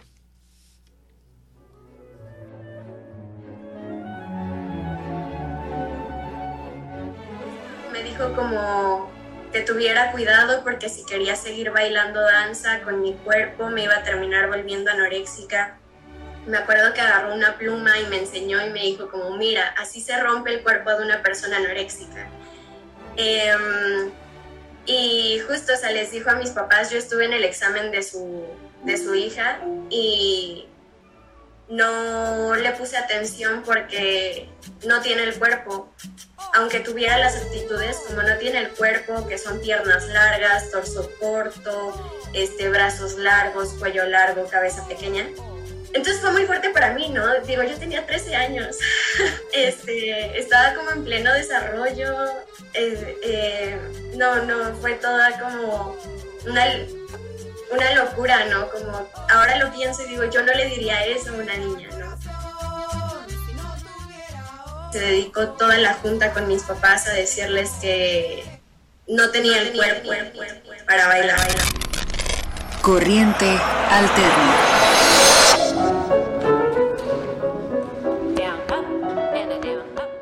Desde el proceso de admisión hasta la puesta en escena, miles de estudiantes de danza en México deben someter su cuerpo a juicio. A veces es el torso, otras veces las costillas, la estatura o el peso. El cuerpo entero puede ser considerado un defecto por profesores, directivos e incluso por otros y otras estudiantes. Creo que en este, en este momento, en este punto, no me es posible a mí pensar en que en alguna de las eh, escuelas profesionales no se ejerza violencia en contra de los bailarines, estudiantes.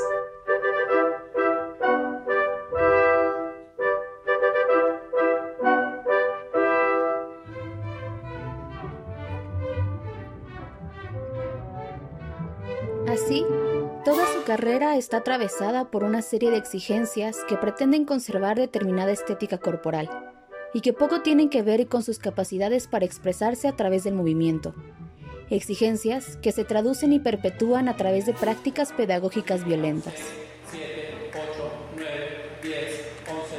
Sí te producen como un cierto estrés en tu físico y en la no aceptación de tu propio cuerpo, que creo que es lo más importante en la danza, entender tu cuerpo como una herramienta tuya y como un hogar tuyo.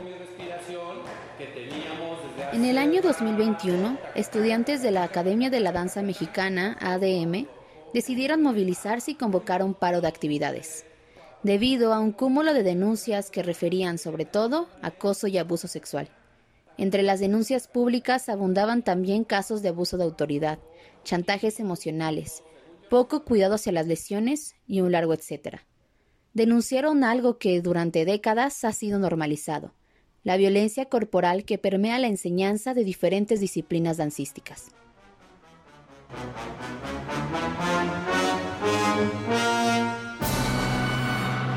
Entonces toda mi vida había creído que yo para poder bailar en general debía de tener las proporciones corporales que me pedían, que si no mi cuerpo no iba a funcionar. En algún momento pensé hasta en quitarme una costilla, ¿no? Para verme más flaca, este, en ver si se podía, me podía operar para que me aumentaran unos centímetros y verme un poquito más alta.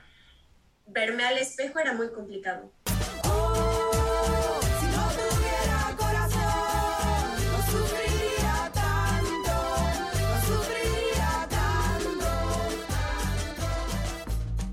Hoy estudiantes y profesores se preguntan, con cada vez más ímpetu y urgencia, ¿los criterios de selección a las academias de danza profesional pueden ser discriminatorios?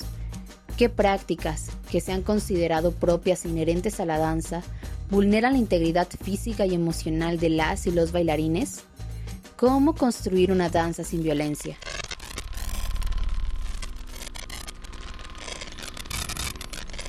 Corriente alterna. Gabriela, pues ya escuchamos este trabajo y sobre todo pues este testimonio que nos compartes y que nos da cuenta de esto, eh, como el pues muchas veces se pueden tener aptitudes, pero si no se tiene ese cuerpo estéticamente como se desea o como se impone, porque es prácticamente una imposición, pues simplemente se vienen abajo muchas de estas posibilidades para jóvenes eh, que puedan ser parte de pues del ballet, por ejemplo, de ser alumnas, alumnos del ballet, cómo someter el cuerpo a juicio, o más bien diríamos, ¿por qué someter el cuerpo a juicio? Y que el cuerpo entero puede ser incluso considerado un impedimento. Se está hablando de una violencia corporal y además ah, eh, también eurocentrista del ballet. Claro, sí. Em, sucede que eh, bueno, ya lo leerán en el reportaje que se, profundiza más, pero sí, al, hacer la danza clásica en Europa, la estética corporal que se construye y a la que se busca aspirar, incluso cuando llega aquí a América Latina, pues es sobre todo europea, ¿no? Entonces, pues son cuerpos que pues niegan, o sea, es una estética que niega por completo la diversidad que existe no solo aquí, sino también en la misma Europa, ¿no? Sí, efectivamente. Bueno, pues eh, importante conocer esto. Eh, esta es una probada de lo que podemos leer a través de Corriente Alterna con mucho más detalle de lo que significan. Pues esto nos dices en escuelas, en escuelas de ballet de Bellas Artes. Em, sí, el, reportaje sobre todo se concentra en no solo escuelas de ballet, eh, eso habría que aclararlo, es también en, en escuelas las cinco escuelas profesionales con, de danza con las que cuentan Limbal y ofrecen diferentes disciplinas, eh, incluidas el ballet clásico, pero también la danza contemporánea, eh, la danza folclórica, y al menos en sus convocatorias han evidenciado que están atravesadas por esta por esta violencia. Claro, pues sí, fíjate, hemos visto la potencialidad de cuerpos que no precisamente son los más esbeltos o delgados y que han tenido, pues por ejemplo, se ha sobresalido en distintos deportes, pero pues justamente esta idea de tener el cuerpo de cierta forma, si no, no puedes entrar a una de estas escuelas, pues sí, es un asunto en el que se ha puesto el dedo en la llaga, como lo ha hecho esta unidad de investigaciones periodísticas. Pues muchas gracias, gracias por compartirnos ese trabajo en este espacio de Prisma RU de Radio UNAM, Gabriela. A ti muchísimas gracias, doña Mira, y pues los invitamos a leer el texto. Claro que sí, y ahí a través de corrientealterna.unam.mx. Muchas gracias, Gabriela García. Gracias, hasta luego. Hasta luego, muy buenas tardes. Esto fue Corriente Alterna. Porque tu opinión es importante, escríbenos al correo electrónico prisma.radiounam@gmail.com. Dos de la tarde con 28 minutos y bueno, vamos ahora a platicar con el doctor Manuel Suárez Lastra, quien es director del Instituto de, Geografía, porque nos tiene una invitación al evento Geópolis. ¿Qué tal, doctor Manuel? Bienvenido, muy buenas tardes. Hola, Deyanira, buenas tardes. Muchas gracias por la invitación. Pues a, usted también por invitarnos a este evento. ¿De qué se trata este evento de Geópolis? Em, ¿Hacia quién va dirigido? ¿Qué es lo que podemos encontrar? Cuéntenos, por favor. Pues mira, es eh, es el es un festival, es eh, de alguna manera el día de puertas abiertas del Instituto de Geografía, pero eh, es un festival que se lleva a cabo ya esta va a ser la cuarta edición eh, dura todo el día, ¿no? Empieza desde las nueve y media de la mañana, termina a las cinco de la tarde y durante ese, durante el evento en el instituto tenemos eh, cinco escenarios, ¿no? Dos auditorios, un salón y además un, eh, eh, una carpa grande en, que ponemos en la parte de afuera y en las diferentes, este, en los diferentes escenarios tenemos conferencias, charlas, eh, actividades artísticas, pero también tenemos otra zona que está dedicada a talleres relacionados con la labor que hacemos en la geografía. De alguna manera, pues está dedicado a eh, estudiantes de bachillerato eh, para, pues, despertar vocación este, por la geografía en quienes la tengan y para que dar un poco a conocer la labor que se hace ya profesionalmente eh, como geógrafos. Eh, el, el, primer año que lo hicimos, hace cuatro años, eh, tuvimos, fue la primera vez que lo hicimos presencial y tuvimos cerca de 2.000 estudiantes presentes en el, en el instituto. Los dos anteriores, por la debido a la pandemia, lo hicimos de manera virtual pero este año pues hemos, vamos a regresar a la, a la presencialidad, entonces estamos muy contentos porque ya eh, tenemos confirmados acerca nuevamente de 2.000 estudiantes que vendrán durante todo el día, pero además también lo estaremos transmitiendo en vivo y se quedarán muchos de estos talleres, sobre todo, este, se, se quedan en, en, en, en la nube, en YouTube, son talleres que utilizan mucho eh, profesores de bachillerato para posteriormente dar sus clases, ¿no? Entonces creemos que es un eh, festival pues integral, muy padre, eh, que tiene un poco de todo, ¿no? Tiene la parte teórica, tiene la parte práctica, pero también tiene una parte artística. Y pues en la, en la experiencia que hemos tenido, la verdad es que se la pasan muy bien los estudiantes que nos visitan. Pues qué bien, me gusta mucho este evento ya en otras ediciones también. Aquí hemos tenido la oportunidad de invitar al público y es que de pronto estaba eh, muchos estudiantes de bachillerato están frente a la decisión de poder elegir entre todas las carreras que se presentan eh, desde la escuela y que tiene la UNAM, por ejemplo, y qué mejor que acercarles estas posibilidades. Y esta es una de ellas desde el Instituto de Geografía que se puedan a través de estas charlas, visitas guiadas, actividades culturales, pues puedan tener ese impacto en ellos. A ver qué se, qué se estudia en geografía, cuáles son los alcances, porque si vemos ahora pues la importancia de estudiar geografía, de tener un instituto desde la UNAM, hablen, háblenos un poco de esto, de qué es lo que se ofrece en este sentido, qué posibilidades, ya si lo pensamos más allá de este evento, a qué, qué se puede, eh, a qué se enfrentan estos estudiantes cuando llegan ya a la carrera, por ejemplo, de, geografía o que cómo se van permeando de todas estas posibilidades, doctor? Pues mira, yo creo que una de las cosas muy importantes es que aunque, por ejemplo, en, en el sistema, eh, en la prepa de la UNAM, por ejemplo, sí llevan eh, geografía de manera obligatoria, pero en el CCH no, ¿no? Entonces, por ejemplo, para los estudiantes del CCH la experiencia es distinta porque no necesariamente tienen que haber tenido un contacto directamente con la geografía.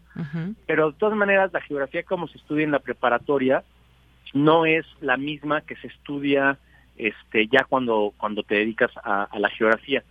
Eh, de hecho, una de las dudas que tienen muchos de los estudiantes cuando están este, diciendo, por, diciéndose por una carrera es el qué voy a hacer cuando termine, ¿no? O a qué me voy a dedicar.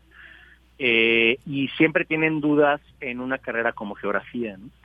Eh, la Universidad Nacional tiene varias ofertas relacionadas a geografía. Tiene geografía en la Facultad de Filosofía y Letras, tiene geografía aplicada tanto en la Escuela Nacional de Ciencias de la Tierra aquí en CEU como en la Escuela Nacional de Estudios Superiores Mérida.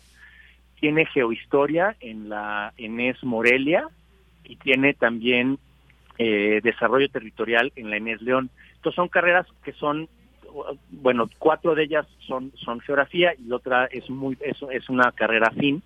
Son ofertas eh, eh, excelentes que además tienen un panorama laboral muy amplio eh, y, y, y, además con eh, el sueldo de ingreso a los puestos que se ofertan en el mercado laboral para geografía también son este están por arriba del promedio de los que este se ofrecen eh, para para estudiantes de primer ingreso en la UNAM entonces en ese sentido pues es una es una información que los estudiantes no necesariamente tienen aquí en Geópolis la precisamente la idea es decirles a ver todas las posibilidades que hay dentro de la geografía si te quieres hacer cosas de geografía física, si puedes, quieres hacer cosas de geografía social. Y eh, les platicamos sobre las carreras, las diferencias que hay eh, y también sobre el campo laboral. ¿no? Este, hay eh, hay opciones que son mucho más técnicas en el sentido de la parte de cartografía de los sistemas de información geográfica, de la percepción remota, y hay otras opciones que son bastante más teóricas, ¿no? Y entonces creemos que en ese sentido, precisamente, eh, las diferentes ofertas que hay en la universidad, pues son eh, distintas dependiendo del perfil de cada uno de los de, los estudiantes. Pero lo que sí te puedo decir es que precisamente una de las cosas que nos interesa es despertar vocación por la geografía para quienes eh, no sabían que, que la tenían y de alguna manera para aquellos que están pensando en sí estudiar geografía, pues darles ese eh, último empujón para que se animen porque es una carrera que tiene unas oportunidades profesionales eh, impresionantes en todos los sentidos. Pues justamente para que conozcan todo esto, pues hay que acudir, seguir este evento, este festival de Geópolis, porque además es mucho de descubrir, eh, digo, cada carrera tiene lo suyo, por supuesto, y demás, pero en este caso es mucho también de descubrir, de conocer, de interesarse, de sumergirse a todas estas posibilidades que ya nos nos platica, doctor, que están ligados a la geografía, eh, está el tema también o este eh, esta posibilidad, ciencias de la tierra, ¿no? Que va en conjunto, que van también de, de la mano, descubrir. Creo que esa es una palabra que también bien puede utilizarse. Les invitamos a descubrir lo que ofrece, ofrece, se ofrece desde el Instituto de Geografía y todo este abanico de posibilidades desde Geópolis. Algo que se me escape que no hayamos dicho, eh, doctor, y a partir, bueno, el próximo martes es cuando se lleva estas puertas abiertas ahí en el Instituto de Geografía.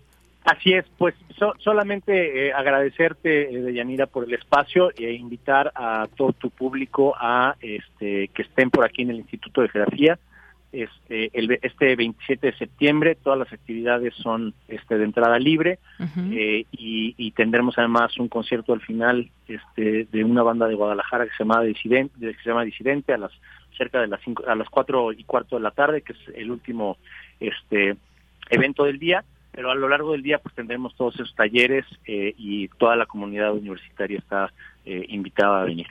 Muy bien, pues muchísimas gracias, gracias doctor Manuel Suárez Lastra. También ya compartimos esta información de eh, nuestras redes sociales para que la tengan ahí a la mano. Muchas gracias y hasta luego. Muchísimas gracias, doña Yanira. Bonita tarde y un saludo a todo, todo, tu auditorio. Gracias. Igualmente, también muchos saludos para usted, doctor Manuel Suárez Lastra, director del Instituto de Geografía, que seguramente pues podrán conocer al doctor ahí en este evento de Geópolis y conocer sobre todo también todas estas posibilidades que se nos abren desde la UNAM. Atención ahí a todo el bachillerato, maestras, maestros, profesores que nos estén escuchando para que den esta invitación también a todas y todos sus alumnos y que quizás pues pasen la clase en esta ocasión, el próximo 27, a esta posibilidad, que se pregunten, que compartan, y yo creo que pues es una actividad que seguramente les va a gustar muchísimo. Son las 2 con 37 minutos. Miren, rápidamente vamos a compartir un, una, un, comunicado a la comunidad de la Facultad de Ciencias Políticas y Sociales. Les informamos que el día de hoy, alrededor del mediodía, se recibió una llamada del C5 de la Ciudad de México informando que había una amenaza de objeto explosivo en las instalaciones de nuestra facultad. Ante esta situación se activó el protocolo correspondiente realizado por el personal de la entidad, Protección Civil, Bomberos, Seguridad Universitaria, el cual tiene como prioridad la salvaguarda de todos los integrantes de la comunidad, por lo que se procedió al desalojo de las instalaciones, la revisión del inmueble. Una vez finalizada la inspección, determinaron que no existe riesgo toda vez que no se localizó ningún artefacto. Por esta razón, se suspenden las actividades presenciales el día de hoy, 23 de septiembre, reanudándolas el día de mañana para la población académica y estudiantil del SUAYED. Y en el caso del sistema escolarizado, regresaremos con normalidad el lunes 26 de septiembre de 2022. Saludos cordiales, la doctora Carola García Calderón, que es directora de la Facultad de Ciencias Políticas y Sociales de la UNAM y coordinadora de la Comisión Local de Seguridad. Así que ahí está información oficial por parte de nuestra Facultad de Ciencias Políticas y Sociales de la UNAM. 2 con 39. Colaboradores RU. Análisis con Javier Contreras. Ya se el maestro Javier Contreras con los temas que han sido noticia en la semana y los traemos aquí al análisis, comenzando con este debate sobre las Fuerzas Armadas en tareas de seguridad pública. ¿Por qué ha sido tan duro este debate? ¿Cuál es la propuesta presidencial de consulta popular? ¿Cuál es tu punto de vista? Maestro Javier, bienvenido. Buenas tardes. Adelante. Hola, ¿qué tal, Leyanera? Muy buena tarde para ti y para todo nuestro amable auditorio en Prisma RU. Pues la mata sigue dando y este tema llevamos ya un tiempo discutiéndolo en este mismo espacio de análisis. Este asunto de la participación de Fuerzas Armadas en redes de seguridad pública, sin embargo, no es un asunto inocuo. Se trata de una de las cosas más preocupantes y complicadas en el Estado mexicano hoy en día. Para nadie es un secreto que desde hace ya varios años, décadas incluso podríamos decir, las Fuerzas Armadas han prestado servicio y han apoyado las eh, tareas de seguridad pública, y me refiero aquí a los cuerpos civiles policiales. Se hablaba mucho de la falta de un marco legal para las Fuerzas Armadas y que pudieran participar adecuadamente en estas tareas de seguridad pública. Pero ese marco legal ya existe desde el tiempo de la Guardia Nacional junto con el transitorio constitucional, que es lo que hoy en día se discute en el Senado, y a pesar de ello, la letalidad sigue. Aún existen violaciones graves de derechos humanos por parte de militares y sobre todo, este es un concepto que nosotros tendríamos que llamar normalizar la excepción. El hecho de que los soldados participen en estas tareas de seguridad no debiera ser la norma, no tendría que ser la normalidad. Esto habla precisamente de una carencia en la formación de los cuerpos de seguridad civil, pensando en las policías y compañías, y no es deseable enteramente que las Fuerzas Armadas sigan participando en esto. La pregunta es, en realidad, ¿Qué se ha hecho en estos años de Guardia Nacional por parte tanto del gobierno federal, pero sobre todo de los gobiernos subnacionales, es decir, estados de la República, municipios, para fortalecer sus policías? Hoy en día, la Guardia Nacional es el pilmama de la seguridad de todas las corporaciones públicas de protección de todo el país. Y eso es muy preocupante. Lo que se ha discutido en el Senado recientemente, y hay que mencionarlo, algo que pareciera lucir como una derrota para el coordinador de la bancada de Morena, Ricardo Monreal, es la modificación del artículo quinto transitorio del decreto que crea a la Guardia Nacional en términos constitucionales. Este artículo quinto transitorio establece la presencia de estas fuerzas de seguridad, de estas fuerzas armadas en tareas de seguridad pública hasta 2024. La iniciativa, que fue una iniciativa que nació en el PRI en realidad, pretende aumentar este tiempo hasta el año de 2028. La oposición se mostró sólida y se evitó que avanzara esta reforma constitucional en el Senado. Ojo, esto ya transitó en la Cámara de Diputados. Ya solamente faltaba el aval del Senado de la República, cosa que no se obtuvo. No obstante, con un manejo político, podríamos decir, muy hábil, el senador Monreal logró bajar el dictamen por parte de las comisiones dictaminadoras y que esto vuelva a entrar en discusión con una fracción de las y los senadores para luego volverla a presentar ante el Pleno, máximo de 10 días hábiles. El debate sigue latente, no es algo que haya continuado, y temo que es un tema que va a seguir ocupando la primera vitrina y los escaparates de los diarios durante un muy tiempo. Bien, Javier, está este tema que por supuesto seguiremos eh, seguramente comentando en estos distintos espacios y también está, por otra parte, vámonos ahora con la intervención del canciller eh, Marcelo Ebrard ante el Consejo de Seguridad de la ONU y el plan de paz Rusia-Ucrania que eh, pues le pidió presentar el presidente Andrés Manuel López Obrador. ¿Qué te parece? ¿Qué tan seria esta propuesta? ¿Qué ecos han habido? Solamente pues parece ser que entre ellos el de el de Chile, pero ¿qué te ha parecido la intervención y la propuesta del presidente? Creo yo que el canciller Marcelo Ebrard, como ya nos tiene acostumbrados, ha hecho un trabajo adecuado, ha hecho una buena presentación de esta eh, política exterior del gobierno de México, pero aquí vamos a tener que dividir el debate en dos segmentos. Primero, lo improvisado de varios de nuestros analistas al mencionar que se trata de una propuesta poco seria, la del presidente López Obrador, al hablar de la mediación, Creo que es irresponsable esta postura de varias de las personas que critican al gobierno, y lo menciono por lo siguiente. ¿Qué esperan que haga Naciones Unidas? ¿Que se agarre a balazos con Rusia? No seamos absurdos, es algo tonto lo que se está diciendo ahí. Por supuesto que se tiene que privilegiar el ejercicio de mediación para tomar una decisión, y en este caso el presidente propone a dos personajes de la vida pública internacional, entre ellos el Papa Francisco, para que se pueda distender el conflicto entre Rusia y Ucrania. Entonces, en un ánimo de defensa, uno tiene que pensar que una propuesta responsable justamente tiene que pasar por el diálogo, palomita por este lado. ¿Dónde viene el tache y la parte auténticamente preocupante que tendríamos que revisar en términos de política exterior y de diplomacia? que la propuesta del gobierno de México, al menos para como se entiende hasta el momento, y lo que se ha presentado ya a los embajadores rusos en el sistema de Naciones Unidas, involucra mantener el control territorial y las cosas como se encuentran en este preciso momento y a partir de eso realizar los diálogos de paz con este ejercicio de mediación. Eso es muy grave y es delicado, porque involucraría mantener el dominio ruso o incluso ceder el control territorial de los espacios de Luba y Donetsk a la Federación Rusa y a partir de ahí hacer la negociación para la pacificación. Las únicas víctimas en todo este entuerto es el pueblo ucraniano, como ya lo hemos platicado en este mismo espacio en otros momentos. Y me parecería, si ese es el derrotero, una postura irresponsable reconocer la entrega de territorios ilegítimamente tomados por parte de la Federación Rusa. Y aquí permítanme ser claro con los radioescuchas. No apoyar a Rusia no involucra apoyar a Estados Unidos con ninguno de los imperialismos, ni con el imperialismo ruso, ni con el imperialismo estadounidense. Uno tiene que ser ecuánime, responsable y humanista. Y esta propuesta creo que puede carecer de lo último. ¿Es responsable y seria? Sí, pero puede tener efectos indeseados.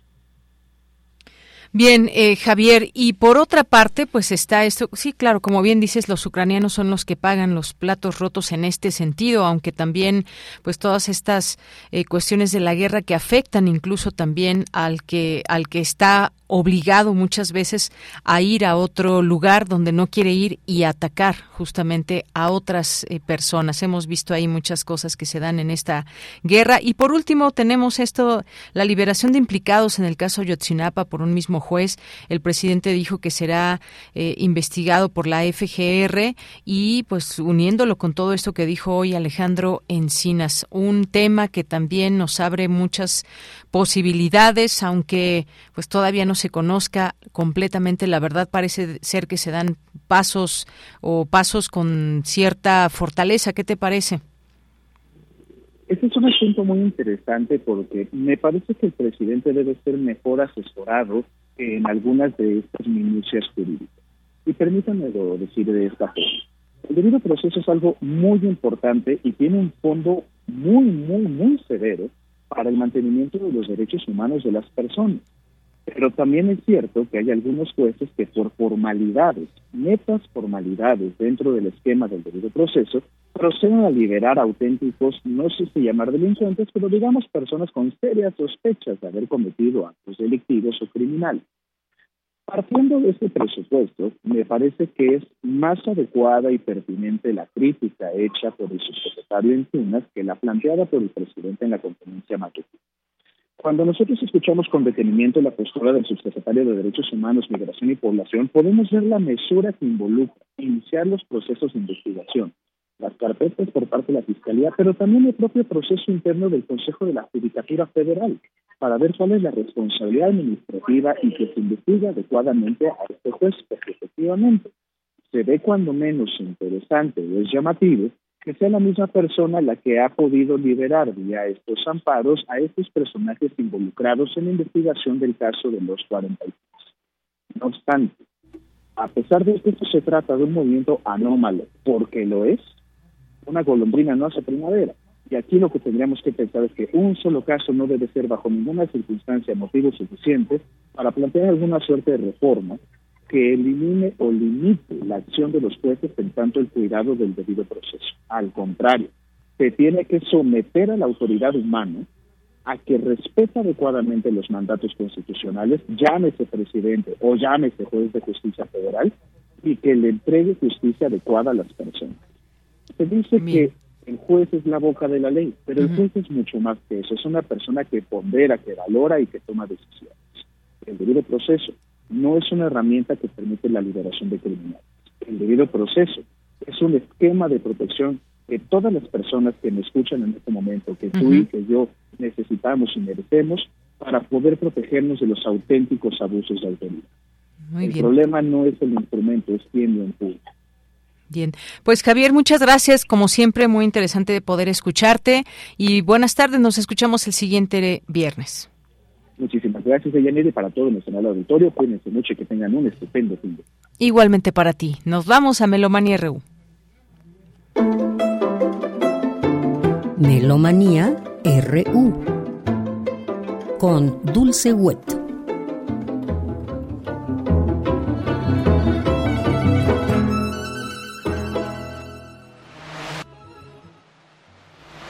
Vámonos contigo, Dulce Wet, ya te encuentras por ahí. Muy buen provecho, muy buen viaje. Les saluda Dulce Wet a unos pasos de la Casa de la Cultura de Morelia, Michoacán, en donde se lleva a cabo de manera presencial la decimoctava edición del Festival Internacional de Música y Nuevas Tecnologías Visiones Sonoras 2022. Del 21 al 23 por las mañanas, y ya fue, acaba de terminar, y por las tardes presenciales. Alumnos, maestros, melómanos, compositores, musicólogos e investigadores se han dado cita en el Centro Mexicano para las Músicas y Nuevas Tecnologías, CEMAS. Con charlas, con eh, conciertos y sobre todo esto es muy importante, tenemos bueno una instalación sonora maravillosa de Katy Hyde que se hizo en el programa LEF de la UNAM con el coro estacato, que les recomiendo muchísimo y es sobre los sismos precisamente, y los conciertos que son a las ocho y media de la noche. Y el primero que tuvimos con Frank Vigro y Antoine Schmidt se vuelve a presentar, pero en la Ciudad de México, hoy viernes 23 en la Casa del Lago a las 19.30 horas y esto es entrada libre. Y bueno, queremos también recomendar el recital que ofrecen a cuatro manos y a piano solo los maestros Eurídice Sánchez Urrutia y Elías Morales que se presentan en la Casa de las Humanidades. Ellos son catedráticos de la Facultad de Música de la UNAM. Esto es a las 18 horas hoy y es entrada libre.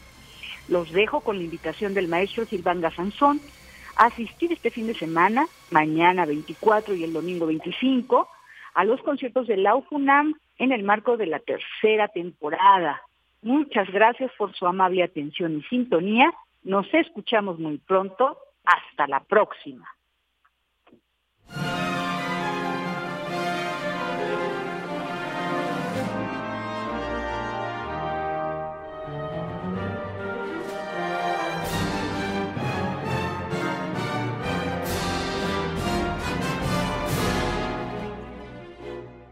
Buenas tardes a todas y a todos, audiencia de eh, Prisma RU. Soy Silván Gazonzón, director de orquesta, invitado esta semana con la Orquesta Filarmónica de la UNAM a dirigir un programa con tres piezas, una de Silvestro, compositor ucraniano. Vamos a tocar una obra que se llama Serenata del Atardecer, es un movimiento dentro de un ciclo de piezas que se llama Stille Musik, uh, música del silencio. Y Silvestrov es un compositor ucraniano y decidimos tocar esta pequeña pieza de más o menos como 6, 7 minutos, una pequeña cosa, nada más para cuerdas, y decidimos tocar esta pieza como forma de homenaje o como forma de solidaridad con el pueblo ucraniano que está, bueno, sufriendo, como ya sabemos, una situación trágica y bueno, es nuestra forma de, bueno, de, ser como solidarios con, con el pueblo ucraniano y además de que tendremos un solista ucraniano en este mismo programa. Entonces también es un homenaje a este gran solista que tendremos.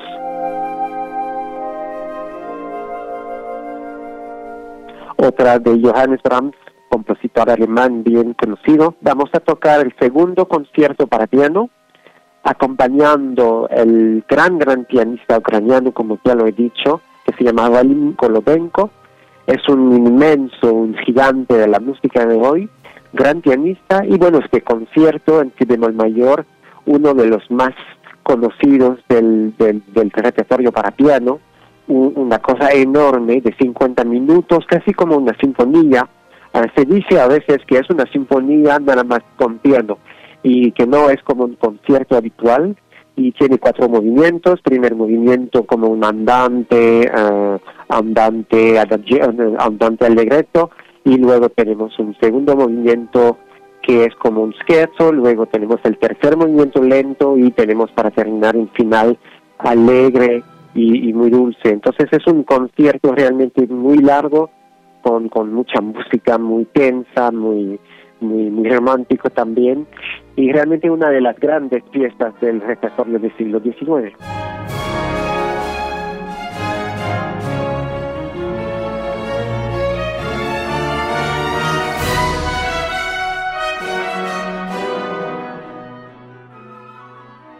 y una última pieza de Florence Price, una compositora de Estados Unidos. Es su tercera sinfonía, compuso cuatro sinfonías, pero, pero vamos a tocar la tercera. En do menor, una obra bien clásica en su forma, son cuatro movimientos, primer movimiento con una introducción lenta y luego una forma clásica, un movimiento lento, el segundo, un tercer movimiento que es bien interesante, es una yuba o un yuba, no sé cómo se dice en español, es una danza de esclavos negros, porque Florence Price era una compositora afroamericana y por eso este movimiento es muy interesante en el sentido de escuchar algo histórico, ¿no? Y el último movimiento que es un scherzo un movimiento rápido como siempre en todas las sinfonías clásicas. Entonces el lenguaje es más bien como romántico, es una obra sí bien romántica, llena de cosas típicamente del estilo del siglo XX o del siglo XIX, más bien, y, y en su estilo entonces es más bien romántico, pero tiene cosas muy americanas. Entonces eso es una mezcla de cosas interesantes, pero sobre todo es, es interesante porque eh, Florence Price era afroamericana y fue la, una de las primeras mujeres eh, compositoras en Estados Unidos. Vivió en la primera parte del siglo XX y esta sinfonía, la tercera, la compuso más o menos alrededor de los años 40, 1940. Entonces, por eso es una sinfonía interesante y, llena de melodías, llena de cosas hímnicas. Entonces, es una obra muy interesante y muy buena y muy bella.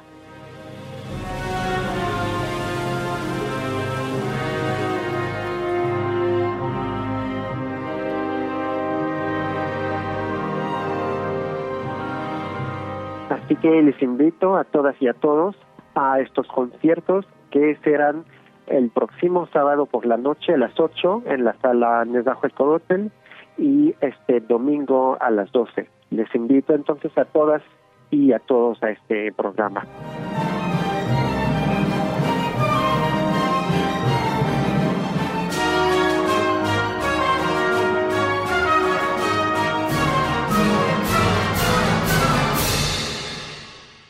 Bien, pues muchas gracias a Dulce Wet y esta que nos dejó esta cápsula y esta invitación a la vez. Pues nos vamos a despedir con música. Oscar Sánchez nos dice, si aún no hay propuestas, si da tiempo, me gustaría dejar como opción una complacencia de la canción siguiente, Un día punk. Un día punk de Juana Molina. Con esto nos vamos a despedir. Muchas gracias, gracias Marco Lubián, gracias Denis Licea, gracias Agustín Mulia, Michelle González, Monse Brito, y a todo el equipo. A nombre de todos, soy de Yanira Morán. Que tenga muy buena tarde y muy buen provecho. Nos escuchamos el lunes. Excelente fin de semana.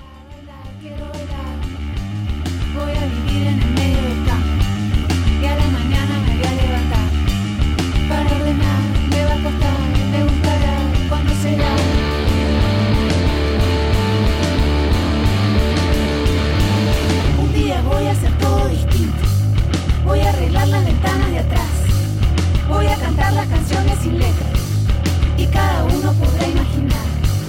Si hablo de amor, desilusión, banalidades, sobre tratón, si hablo de voz o de tu olor, si hablo de música, nuestra pasión. hacer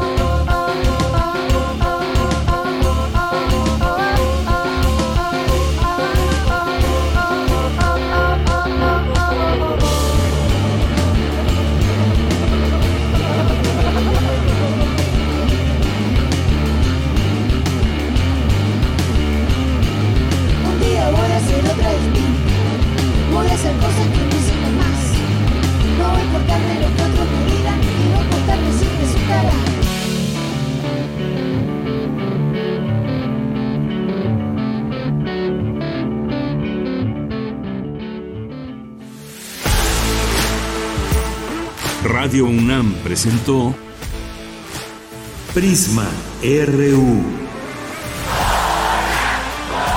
Una mirada universitaria sobre los acontecimientos actuales. Prisma RU. Relatamos al mundo.